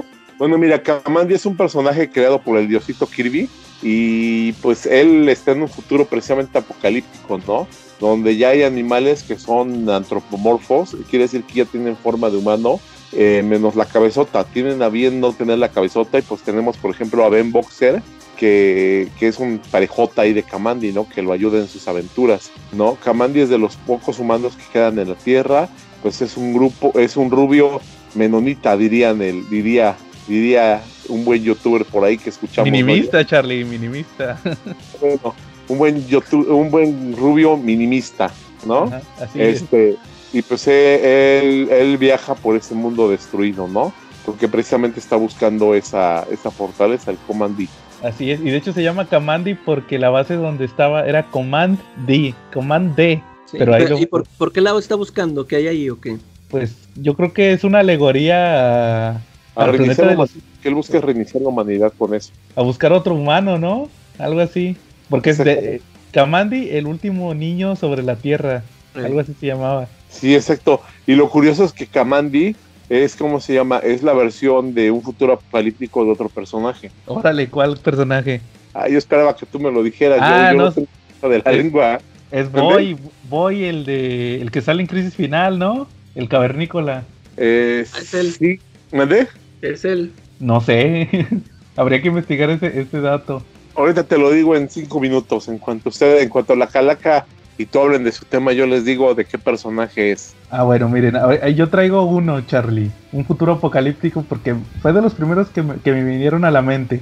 Hay, hay un capítulo de la serie de la Liga de la Justicia que lo escribió curiosamente Dwayne McDuffie. ¿Se acuerdan que la semana pasada mencioné a Dwayne McDuffie? Sí. En el tema de All Star Superman. Él escribió la mayoría de los episodios chidos de la Liga de la Justicia. Yo no sabía que este del que les voy a platicar lo había escrito él. Es un capítulo de dos partes que se llama Hereafter. O, o sea, lo tradujeron como más, eh, más allá, así lo tradujeron. Y se trata de que eh, prácticamente la primera parte es una adaptación de la muerte de Superman. Eh, están unos villanos, está, según recuerdo, estaba Calibac y este Toyman y quién más estaba Eh, Toyman, no recuerdo qué otros villanos estaban ahí. Metalo, pero el chiste es que está la Liga de la Justicia peleando contra, contra ellos y Toyman le avienta un rayo, entre comillas, desintegrador a Batman y la Mujer Maravilla y se les atraviesa Superman. Superman se atraviesa para quitarlos y le pega el rayo y se desaparece. Y nada más queda un cacho de la, de la capa. Entonces todos piensan que Superman se murió. De hecho, la, te digo, es- hay un funeral y todo. Va Lex Luthor al funeral y los papás de Clark Kent. De hecho, eh, ahorita que lo estaba volviendo a ver, sí me quedé pensando, ¿y por qué fueron los, los papás de Clark Kent al funeral? Que nadie sospechó. Ahí estaba, ahí estaba Perry White. Eran los únicos. Estaba Perry White, estaba Jimmy Olsen, estaba Luisa Lane. Y allá estaba, y aparte atrás estaban los papás de Clark Kent con Lana Lang y con Cara. Y dije, pues, ¿por qué nadie sospecha? ¿Qué están haciendo aquí los papás de Kent? ¿Dónde está Kent? Ahí sí como que, y van todos los linterna verdes, va Aquaman, todos los otros personajes de la Liga de la Justicia. Oye, Y- ese, ese, ese es donde va Lobo a querer tomar. Ándale, ese, ese mero que va lobo. Yo, yo entonces nada más vi desde, a partir de ese de esa parte. Como no vi cuando Superman se muere, como que ya nada más vi cuando llega Lobo y yo dije, ah, cabrón, que se murió Superman, rollo". Pasa al mismo, pa- pasa al mero principio que se muere, luego le hacen el funeral y, ya están compartiendo historias y llega Lobo, ¿va? que viene a sustituir a Superman. Y, y- esa es la primera parte. La segunda parte del episodio es que resulta que no era un rayo desintegrador, era un rayo de taquiones. Ahí te lo explican más adelante, que era un rayo de taquiones, nomás que no se dio cuenta lo que, no se dio cuenta de lo que había creado. Y el rayo mandó a Superman al futuro. Él no sabe qué onda, va, él nomás este, anda comunicándose con la Liga de la Justicia que, que aquí Superman recibo su señal, pero cambio y nadie le contesta. Entonces se empieza a mover para llegar y no tiene poderes. Él piensa que está en otro planeta o algo así. De hecho se pelea con unos lobos y como extra- extraterrestres, entre comillas. y resulta que hasta mata a uno de los lobos y hace una capa con la piel del lobo, los, a los otros los usa como de, como de trineo de perros, y ya llega y encuentra la, el satélite y se da cuenta que, que se cayó el satélite, está, está en el planeta ese donde está, y llega Vandal Savage que le dice, no, este, recibí tu señal y te vine a buscar. Y le dice, no, es que estás en el futuro y como yo soy inmortal, soy la última persona que queda en la Tierra. Ya le explica que, que esa arma fue un rayo de taquiones, entonces lo, lo, mandó al futuro. Que él mató a toda la Liga de la Justicia y conquistó al mundo, pero que trajo, su, hizo como un arma de gravedad, tengo entendido. Y, y esa arma de gravedad trajo consecuencias en la Tierra, entonces por eso está todo cambiado, evolucionaron varias especies, de hecho es el típico mundo donde hay cucarachas gigantes, ¿verdad? Que es como que la raza superior, las cucarachas. Entonces se le se lo lleva a su casa y están platicando y luego ya de repente se, se acuerda que Vandal Savage tiene una máquina del tiempo. De hecho hubo otra historia que la platiqué en los primeros episodios del podcast donde Vandal Savage este, eh, estuvo en lugar de Hitler en esa historia de la Liga de la Justicia. Entonces le dice, oye, pero tú tienes una máquina del tiempo. Sí, pero no funciona porque no tengo energía. Resulta que las cucarachas le robaron una celda de energía a Vandal Savage, entonces ahí se trata de que van a recuperarla. Entonces ya la recuperan y manda a Superman al pasado. Eh, Vandal Savage no puede viajar en el tiempo, nomás puede ser Superman porque no estaba... No, no se puede reemplazar, no puede existir, no puede coexistir la misma persona eh, eh, al mismo tiempo. Sí. Entonces Superman lo manda al pasado y le dice, ¿sabes qué? Pero nada más, este, deténme, te voy a decir todo mi plan, me vas y me detienes para evitar este futuro apocalíptico. Y ya llega Superman al pasado y, y da a entender que, que sí lo detiene porque en el futuro empieza a desvanecerse Vandal Savage y empieza a aparecer, o sea, él ve que empieza a, a, a cambiar la línea temporal. No, no, fue, no fue línea alternativa, sino que sí se, se reescribió. Entonces ahí ya se da cuenta y, y pues un futuro apocalíptico porque nada más estaba Superman ahí. Eh, eh, ya la Tierra se había destruido, ¿verdad? Y ahorita les traigo otra historia de Superman parecido, Ana. Ok. Como ven, ¿tú, tú Calaca, alguno que traigas de futuro apocalíptico que te acuerdes? Ahí te va, un, este, este no es tan apocalíptico, es como distópico. Es, a mí me gustó mucho White the Last Man, toda la serie. Ah, sí, es cierto. un mundo en donde ya no hay hombres. Ajá. Este, la, yo me acuerdo que el primer número se me hace muy bueno, este, el, cómo te van manejando todo, o sea, este, eh, cómo de, van de esa, este, se van muriendo los hombres. Me gusta mucho el, cómo se, se termina el número, o sea, que, que, todos se empiezan a desplomar, ¿no?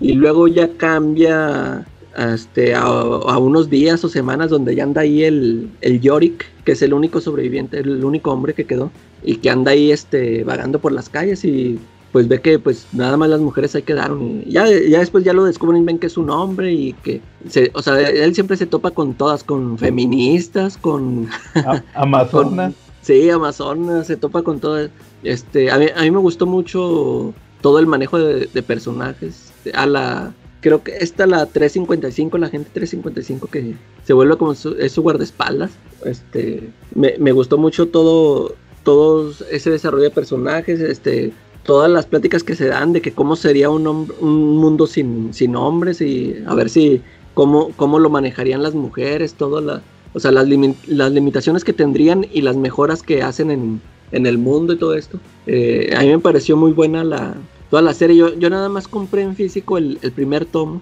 y este, creo que el segundo lo compré cuando lo empezó a publicar Televisa. Pero creo que, no me acuerdo si ese segundo tomo se me hizo así más flojón. Y ya como que lo abandoné. Ya después este, lo terminé de leer todo en línea y ya sí me, sí me gustó cómo, cómo lo fue manejando este, el Brian K. Bone. Ajá. Y hasta el final, este, a mí sí, sí me, de, me dejó satisfecho, aunque ya ves que eh, creo que era un, un, este, el misterio ese de que por qué se habían muerto los hombres. Creo que cuando te lo revelan te quedas así con que, ah, o sea, así muy sin chiste, pero como que ya, pues lo importante fue todo este recorrido que dio el Yorick y eh, todos los, este, que andaba buscando a su novia, sí. que al final ni se queda con ella y este, pero sí, este, me, me, gustó todo, toda la historia, cómo la cerraron y todo. Sí, está muy padre esa historia de White the Last Man. Oye, también nada más como comentario rápido. Imagina, imagínense todos los fans de Saga que ahorita está Ah. pausada, que Sí, se sí. muera Brian K. Vaughan. Saludos a Quetzal. Sí, qué onda. ya. Porque ya tiene que cuatro años, algo así, ¿no? Que- Como dos o tres, ¿no? Que la pausó en el 50 y ahí está detenida. Muy bien, ahí está, ahí está Why the Last Man de Brian K. Vaughan. Muy bien. Cha- Charlie, ¿alguna otra que traigas? Futuro apocalíptico. Mira, les recuerdo la historia de Kamandi, Ajá. ¿vale? A ver. Bueno, pues resulta que Kamandi, la serie está muy, muy, muy emparentada con el con otro personaje de Jack Kirby, con Omak, pero Ah, sí es cierto. o con el oficinista Buddy Blank. Él trabajaba para una agencia que se encargaba de prevenir el gran desastre del siglo XXI. ¿Sale?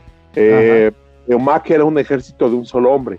Era un superhéroe muy poderoso y también lo tuvo, lo tuvo manejado durante un tiempo John Byrne. Él de repente estableció algunas cosas en el futuro de Kamandi, ¿no? Eh, antes de la crisis en las Tierras Infinitas. Eh, le dio una apariencia como de gladiador, el de los X-Men, ¿no? Sí. este tipo moicano ya en su personalidad de Omak y pues al final no pudo no pudo detener eso ese gran desastre y por eso vimos el mundo apocalíptico de Kamandi que está con un poquito de diseños y basado en conceptos del planeta de los simios no Eh, hace rato pregunté si alguien sabía pues si no sabían pues el personaje con el que está el personaje que en otro futuro alterno es Kamandi es precisamente Tommy Tomorrow si el gran desastre no hubiera ocurrido se- este Kamandi sería Tommy Tomorrow y eso quedó establecido también en las crisis en las tierras infinitas. Y ese Tommy Tomorrow también es creación de Kirby. Tommy Tomorrow también es creación de Kirby, esa es una gran pregunta, Calaca. A lo cual yo te diré en este momento que sí, también es creación de Kirby, es de los planetarios. Él salía en unos personajes que se llamaban los planetarios y eran una especie de policías espaciales. Órale.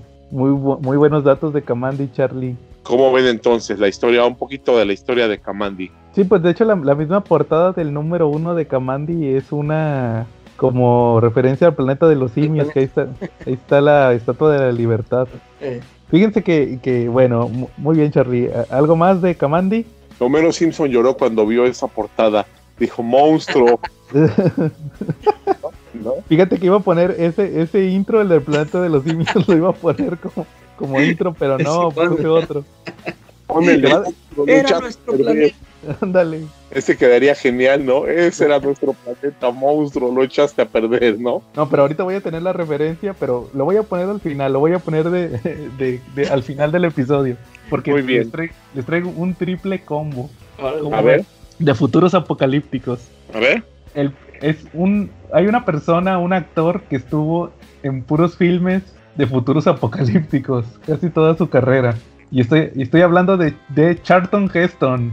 Porque Charlton Heston no nada más se aventó la de los 10 mandamientos, ¿va? y la de Ben Hur también se aventó de futuros apocalípticos. La primera es El planeta de los simios. Él fue el, el actor que hizo la película del planeta de los simios. Que todo el mundo sabe, bueno, todo el mundo excepto Homero Simpson, ¿sabe? Entendió el final y estaba en la Tierra. ¿va? De, de hecho, fíjate que el guion lo escribió Rod Serling, no sé si lo ubican, Ahora sí, el de la dimensión desconocida. El que Sí. salía al principio, sí. el presentador, él era el... Ah, pues te acuerdas que salió en la, en el de, en la de este, ¿cómo se llamaba? El, el moreno, este... Ah, en la nueva, la nueva Sí. serie de. Ya ves que se, se le apareció a esta... A- ándale, se en la de Jordan Peele se le apareció a esta, a Sassy Betts, a, a Sí. Domino, ¿te acuerdas? Se le apareció en el último episodio. Simón. Este, él, Rod Serling, escribió el guion. Y sí tiene, sí tiene mucha, mucha pinta de dimensión desconocida, ¿no? El- el Sí, final sí, sí. Entonces, él, él, en su guion, curiosamente lo adaptó. IDW lo adoptó, lo adaptó hace unos años al cómic. Y pues es casi lo mismo, o sea, es casi el mismo guion. Nada más que, que la civilización no era así. Ya ves que estaban muy como. ¿Qué? ¿Qué adaptó el planeta de los simios? Sí, lo, lo hizo en cómic. El guion original de Rod Serling Órale. lo hizo cómic. Que es casi lo mismo, o sea, nada más que, que tienen ciudades. Tienen ciudades. En, en- en la película, yo creo que por el presupuesto lo hicieron así que eran como pueblos, ¿va? Sí. Así eran pueblos de. Con, con chozas de tierra y todo eso, ¿va? Eran así como más cavernicolistas, así. eh, la sociedad de los simios. Y acá no, acá eran simios con helicópteros y con autos y todo, ¿va? En, en el cómic y en el libro. Eh, O, eh, o sea, en el guion de, De hecho, era, un li- era también un, un libro, pero el, el guion de Rod Serling era un poquito más apegado al libro, que sí tenían ciudades. Entonces, pues prácticamente el guion sí es casi igual, nada más que al final se, se- se- se mata este, el personaje de Charlton Heston, se mata cuando se da cuenta de lo de la Estatua de la Libertad. Así de que le- ya lo habían liberado y él se, se deja que lo maten porque dice que pues ya no tiene a dónde irse, ¿va? ya se dio cuenta. Él, él todo, el, todo el, el guion pensaba que era otro, bueno, pues igual que en el planeta de los simios, pensaba que era otro planeta. Eh, Entonces resultó que no, que era la Tierra, ¿va? Ento- Entonces esa es la primera eh, película de Charlton Heston de esta noche. La segunda es Omega Man, que es Soy leyenda, para que me entiendan. órale. La de Soy Esa, leyenda esa, esa versión no la he visto. es la de Charlton, es que ha habido tres, es un libro también, Sí. Soy leyenda. Hicieron tres películas, una con Vincent Price, una con Charlton Heston que es Omega Man y la de Soy leyenda de este de Will Smith. Entonces, en la de Charlton Heston son como vampiros, de hecho, de hecho son como vampiros en el libro y en las películas. Nada más en la Sí. de Will Smith son más como mutantes. Sí, ándale, yo, yo también cuando supe de eso del, del libro de que son vampiros, dije, ah, no, yo ni cuenta. Ah, Sí, a mí me parecían más así, eso, como zombies o... Sí, algo claro, mutantes. Entonces resulta que en la de Charlton Heston los, los hacen albinos. Este, no sé si te acuerdas del episodio de Los Simpsons, el de la casita del horror, el de Omega, Om- Omega Homero o algo así se llamaba, el de cuando cae la bomba nuclear. Ah, sí, sí, sí. ese, es, ese es un guiño a Omega Man, la versión de Soy Leyenda de Charlton Heston. Porque de hecho son albinos los mutantes y, y- y tienen así como cicatrices como Moe y Flanders, ¿te acuerdas? Eh, Simón. que al final los mata Marsh con una escopeta. entonces, es- ese es el intro, por cierto. Y entonces resulta que, que, que hasta había negros y los hacen albinos. entonces, es, es- es prácticamente lo mismo que Soy Leyenda. Obviamente con limitaciones de presupuesto de los 70s. Y, y pues nada más con eso de que aquí no son generados por computadora y todo eso, sino que pues sí son gente maquillada de, de albinos y son vampiros y todo eso. Y pues es lo mismo, que, que él es, él es este, inmune, entonces está buscando la cura y al final este, la obtiene y se la da a, a un grupo de sobrevivientes para que pues para que restablezca la humanidad, ¿verdad? Pero está ese, ese, esa secta. Ah, y de hecho en la de, en la de Charlton Heston, no son así como en la de Will Smith, que son, son, son como un culto, traen así como, como en Los Simpsons, traen sus, sus túnicas y todo eso, ¿verdad? Entonces, si son conscientes y hablan, y, y y todos los que están infectados están conscientes de que son, que son infectados y ya no son parte de la humanidad. Entonces, esa es la segunda. Y la tercera que les traigo es cuando el futuro nos alcance, no sé si la, la ubican. Nada más me suena el nombre. Se llama Soylent Green en inglés. Ay, ay, ay. Así le pusieron en español, cuando el futuro nos alcance. Es otra de Charlton Heston, donde está en un futuro distópico donde ya hay sobrepoblación y hay muy poca comida. Entonces él, él no conoce prácticamente las frutas, las frutas comen puras galletitas que se llaman Soylet. Entonces Eh. sale una nueva que se llama Soylet Green y todos piensan que es de como de algas y de plancton. Y no, resulta que el chiste de la película es que está hecha de gente. A la gente que se muere la reciclan para hacer la esa Soylet Green. Entonces, eh, es, al final de la película es que él descubre, es muy famosa esa frase que dice Soylet Green es gente, así y así se acaba la película. Se está muriendo, tiene lo balacean y con sus últimas fuerzas grita eso. Entonces, esa es la trilogía apocalíptica de Charlton Heston. Sí, tuvo muchas películas. Y de, y de hecho han hecho paro- parodia en Los Simpson en el episodio de, de cuando Bart está en el casino indio que le ponen su futuro donde, donde Lisa es la presidente. Cuando, Ah, va, sí, cuando va con Homero, le dice, ¿no quieren Soylent Green? Y le dice este Rafa, ¿qué no la hacen de gente? Es una referencia a esa película. ¿Cómo ves, Charlie? ¿Te acuerdas de esas películas de Charlton Heston, Charlie? Este, pues no, yo me acuerdo más bien de los guiños que dijiste de las series nuevas, ¿no? De, por ejemplo, la de los Simpson. sí, yo ahí las conocí, pero luego ya vi las películas. Y es algo muy divertido de los Simpson, ¿no? Que de repente no es una serie boba, se necesita tener bastante cultura para entender todos los guiños que sacan, ¿no? Sí, sí, efectivamente. De hecho, ahí traigo otro dato, pero a ver si lo doy un poquito más adelante. Eh, ¿Calaca alguna otra serie apocalíptica? ¿Un futuro apocalíptico? A ver, una otra otra serie que a mí me gusta mucho que es Old Man Logan. Ah, sí es cierto, el futuro del, del páramo. Sí, fíjate, y esa historia eh, mm, hizo que me llamaran la atención las historias de Mark Millar, porque yo me acuerdo que, eh, ya les he mencionado que yo no leí Ultimates en su momento. Yo sí supe que, que salió y era un éxito y todo, pero yo me acuerdo que creo que era por el dibujo, en ese momento el dibujo de Brian Hitch no me gustaba. Este, de hecho, eh, ahorita no, no es que no me guste, sino que prefiero, me gusta más el estilo de Brian Hitch cuando estaba en Authority. Como que aquí en, en Ultimates, no sé si es otro entintador y se me hace muy diferente. Y te digo, este, pues yo escuchaba mucho de que Mark Miller, pues ya es que con eso se catapultó, creo, con el gran éxito que tuvo en Ultimates. Y pero pues no sé, yo pues yo no le seguí, te digo, ya hasta que leí yo Old Man Logan, este, ya lo, ya lo se puso en mi radar y aparte pues estaba dibujado por mi ídolo McNiven. Sí, McNiven, Este, sí. Sí, eh, y me gustó mucho esa historia de, de Wolverine, como en un universo donde los villanos mataron a todos los héroes. Ca- cada, ya es que en, en cada capítulo te, te muestra así cositas de que ahora cómo está el mundo, que quién gobierna qué lugar y todo esto. Este, esa historia me, me, me gusta mucho tanto en el dibujo como las ideas que lanzó ahí Miller.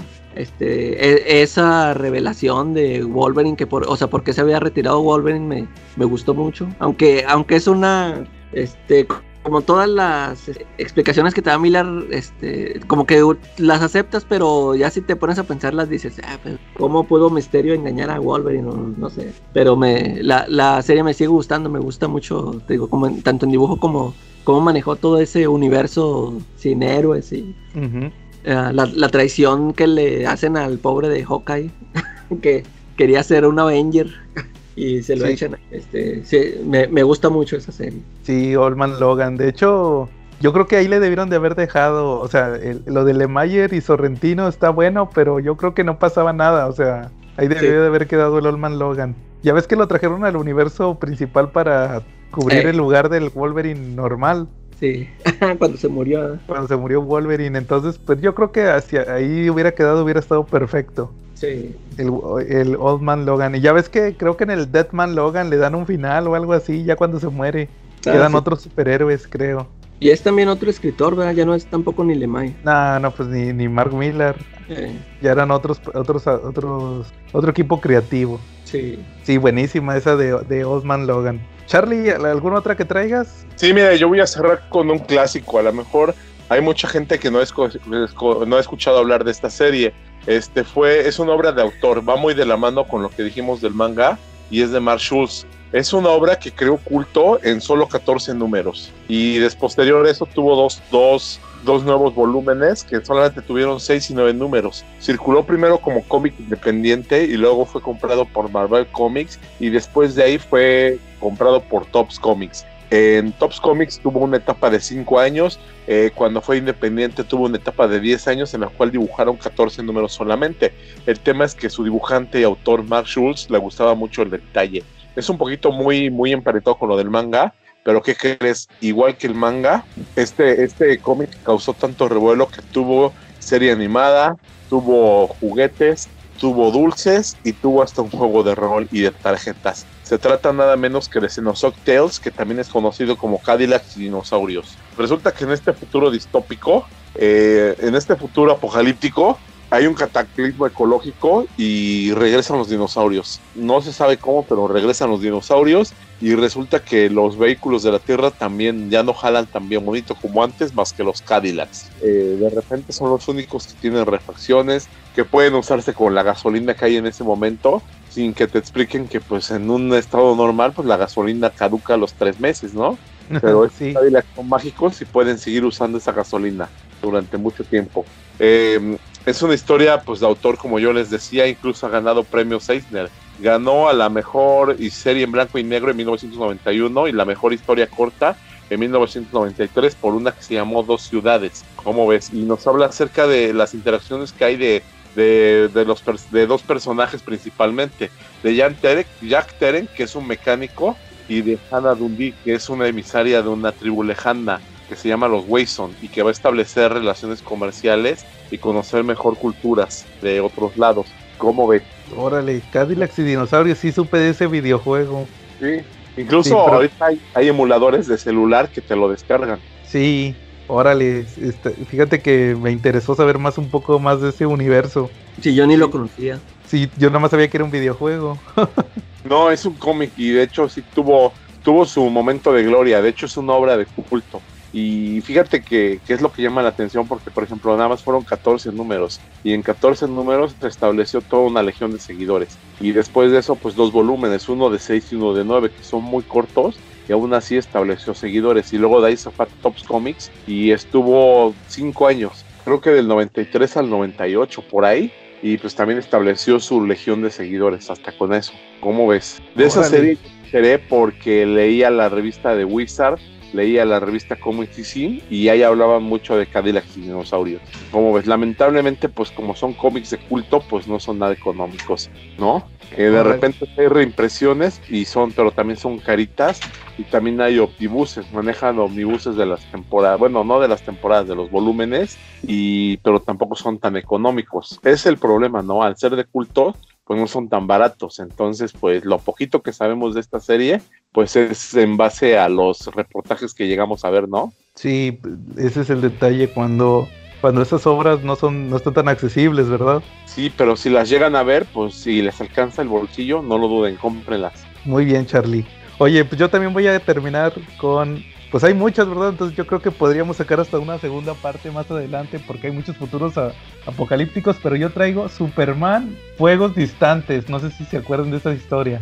Distant Fires. Es una donde sale un dientes de sable que se vuelve su amigo.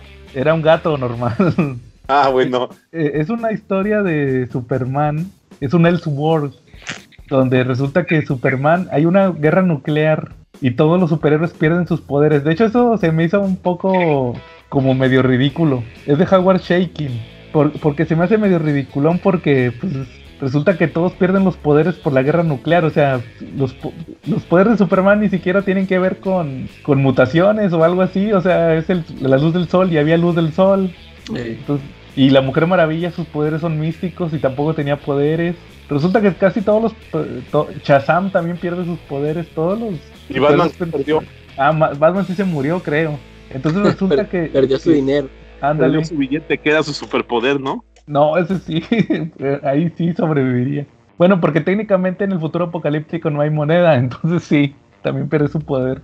Entonces resulta que Superman no tiene poderes y entierra a, a Luisa Lane, a Perry White y a Jimmy Olsen en el diario allí, en el, en el diario del planeta que quedó en ruinas. Se va y ya la Tierra está llena de- así como de mutantes hombres chango y hay ratas gigantes y gatos gigantes y como dice Charlie, Superman se hace amigo de un gato y lo usa como montura. Se va cabalgando un gato que creció y en un punto llega, se encuentra a la Mujer Maravilla y, le dice que, ¿qué crees? Que creamos una aldea de... Casi todos los superhéroes están vivos, entonces pues hicimos nuestra aldea acá de superhéroes, pero no tenemos poderes. Entonces llega y pues todo el mundo empieza, no, que Superman, ya llegó Superman, ¿va?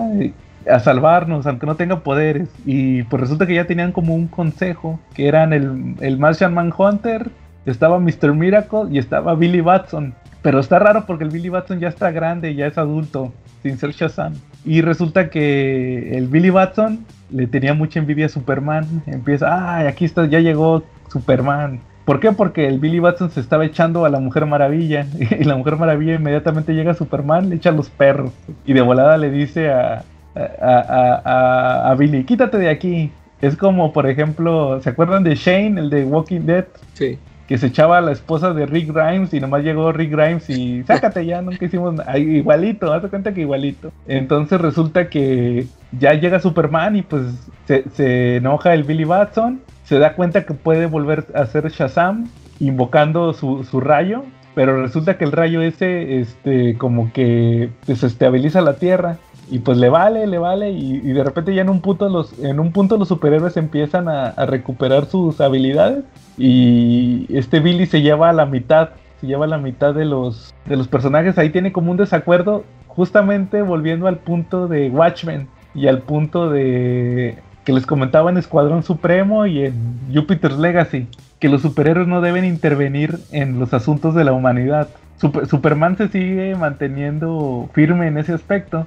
Y en el tema de Billy Batson, él dice, no, pues ahorita que ya recuperamos nuestros poderes, nosotros tenemos que dominar la Tierra. Y le dice Superman, no, porque nosotros somos aparte. Y le dice Billy, si, dejamos que los humanos vuelvan a... Si reconstruimos la sociedad y volvemos a, que haya humanos, los humanos van a volver a cometer los mismos errores y va a volver a haber otro apocalipsis.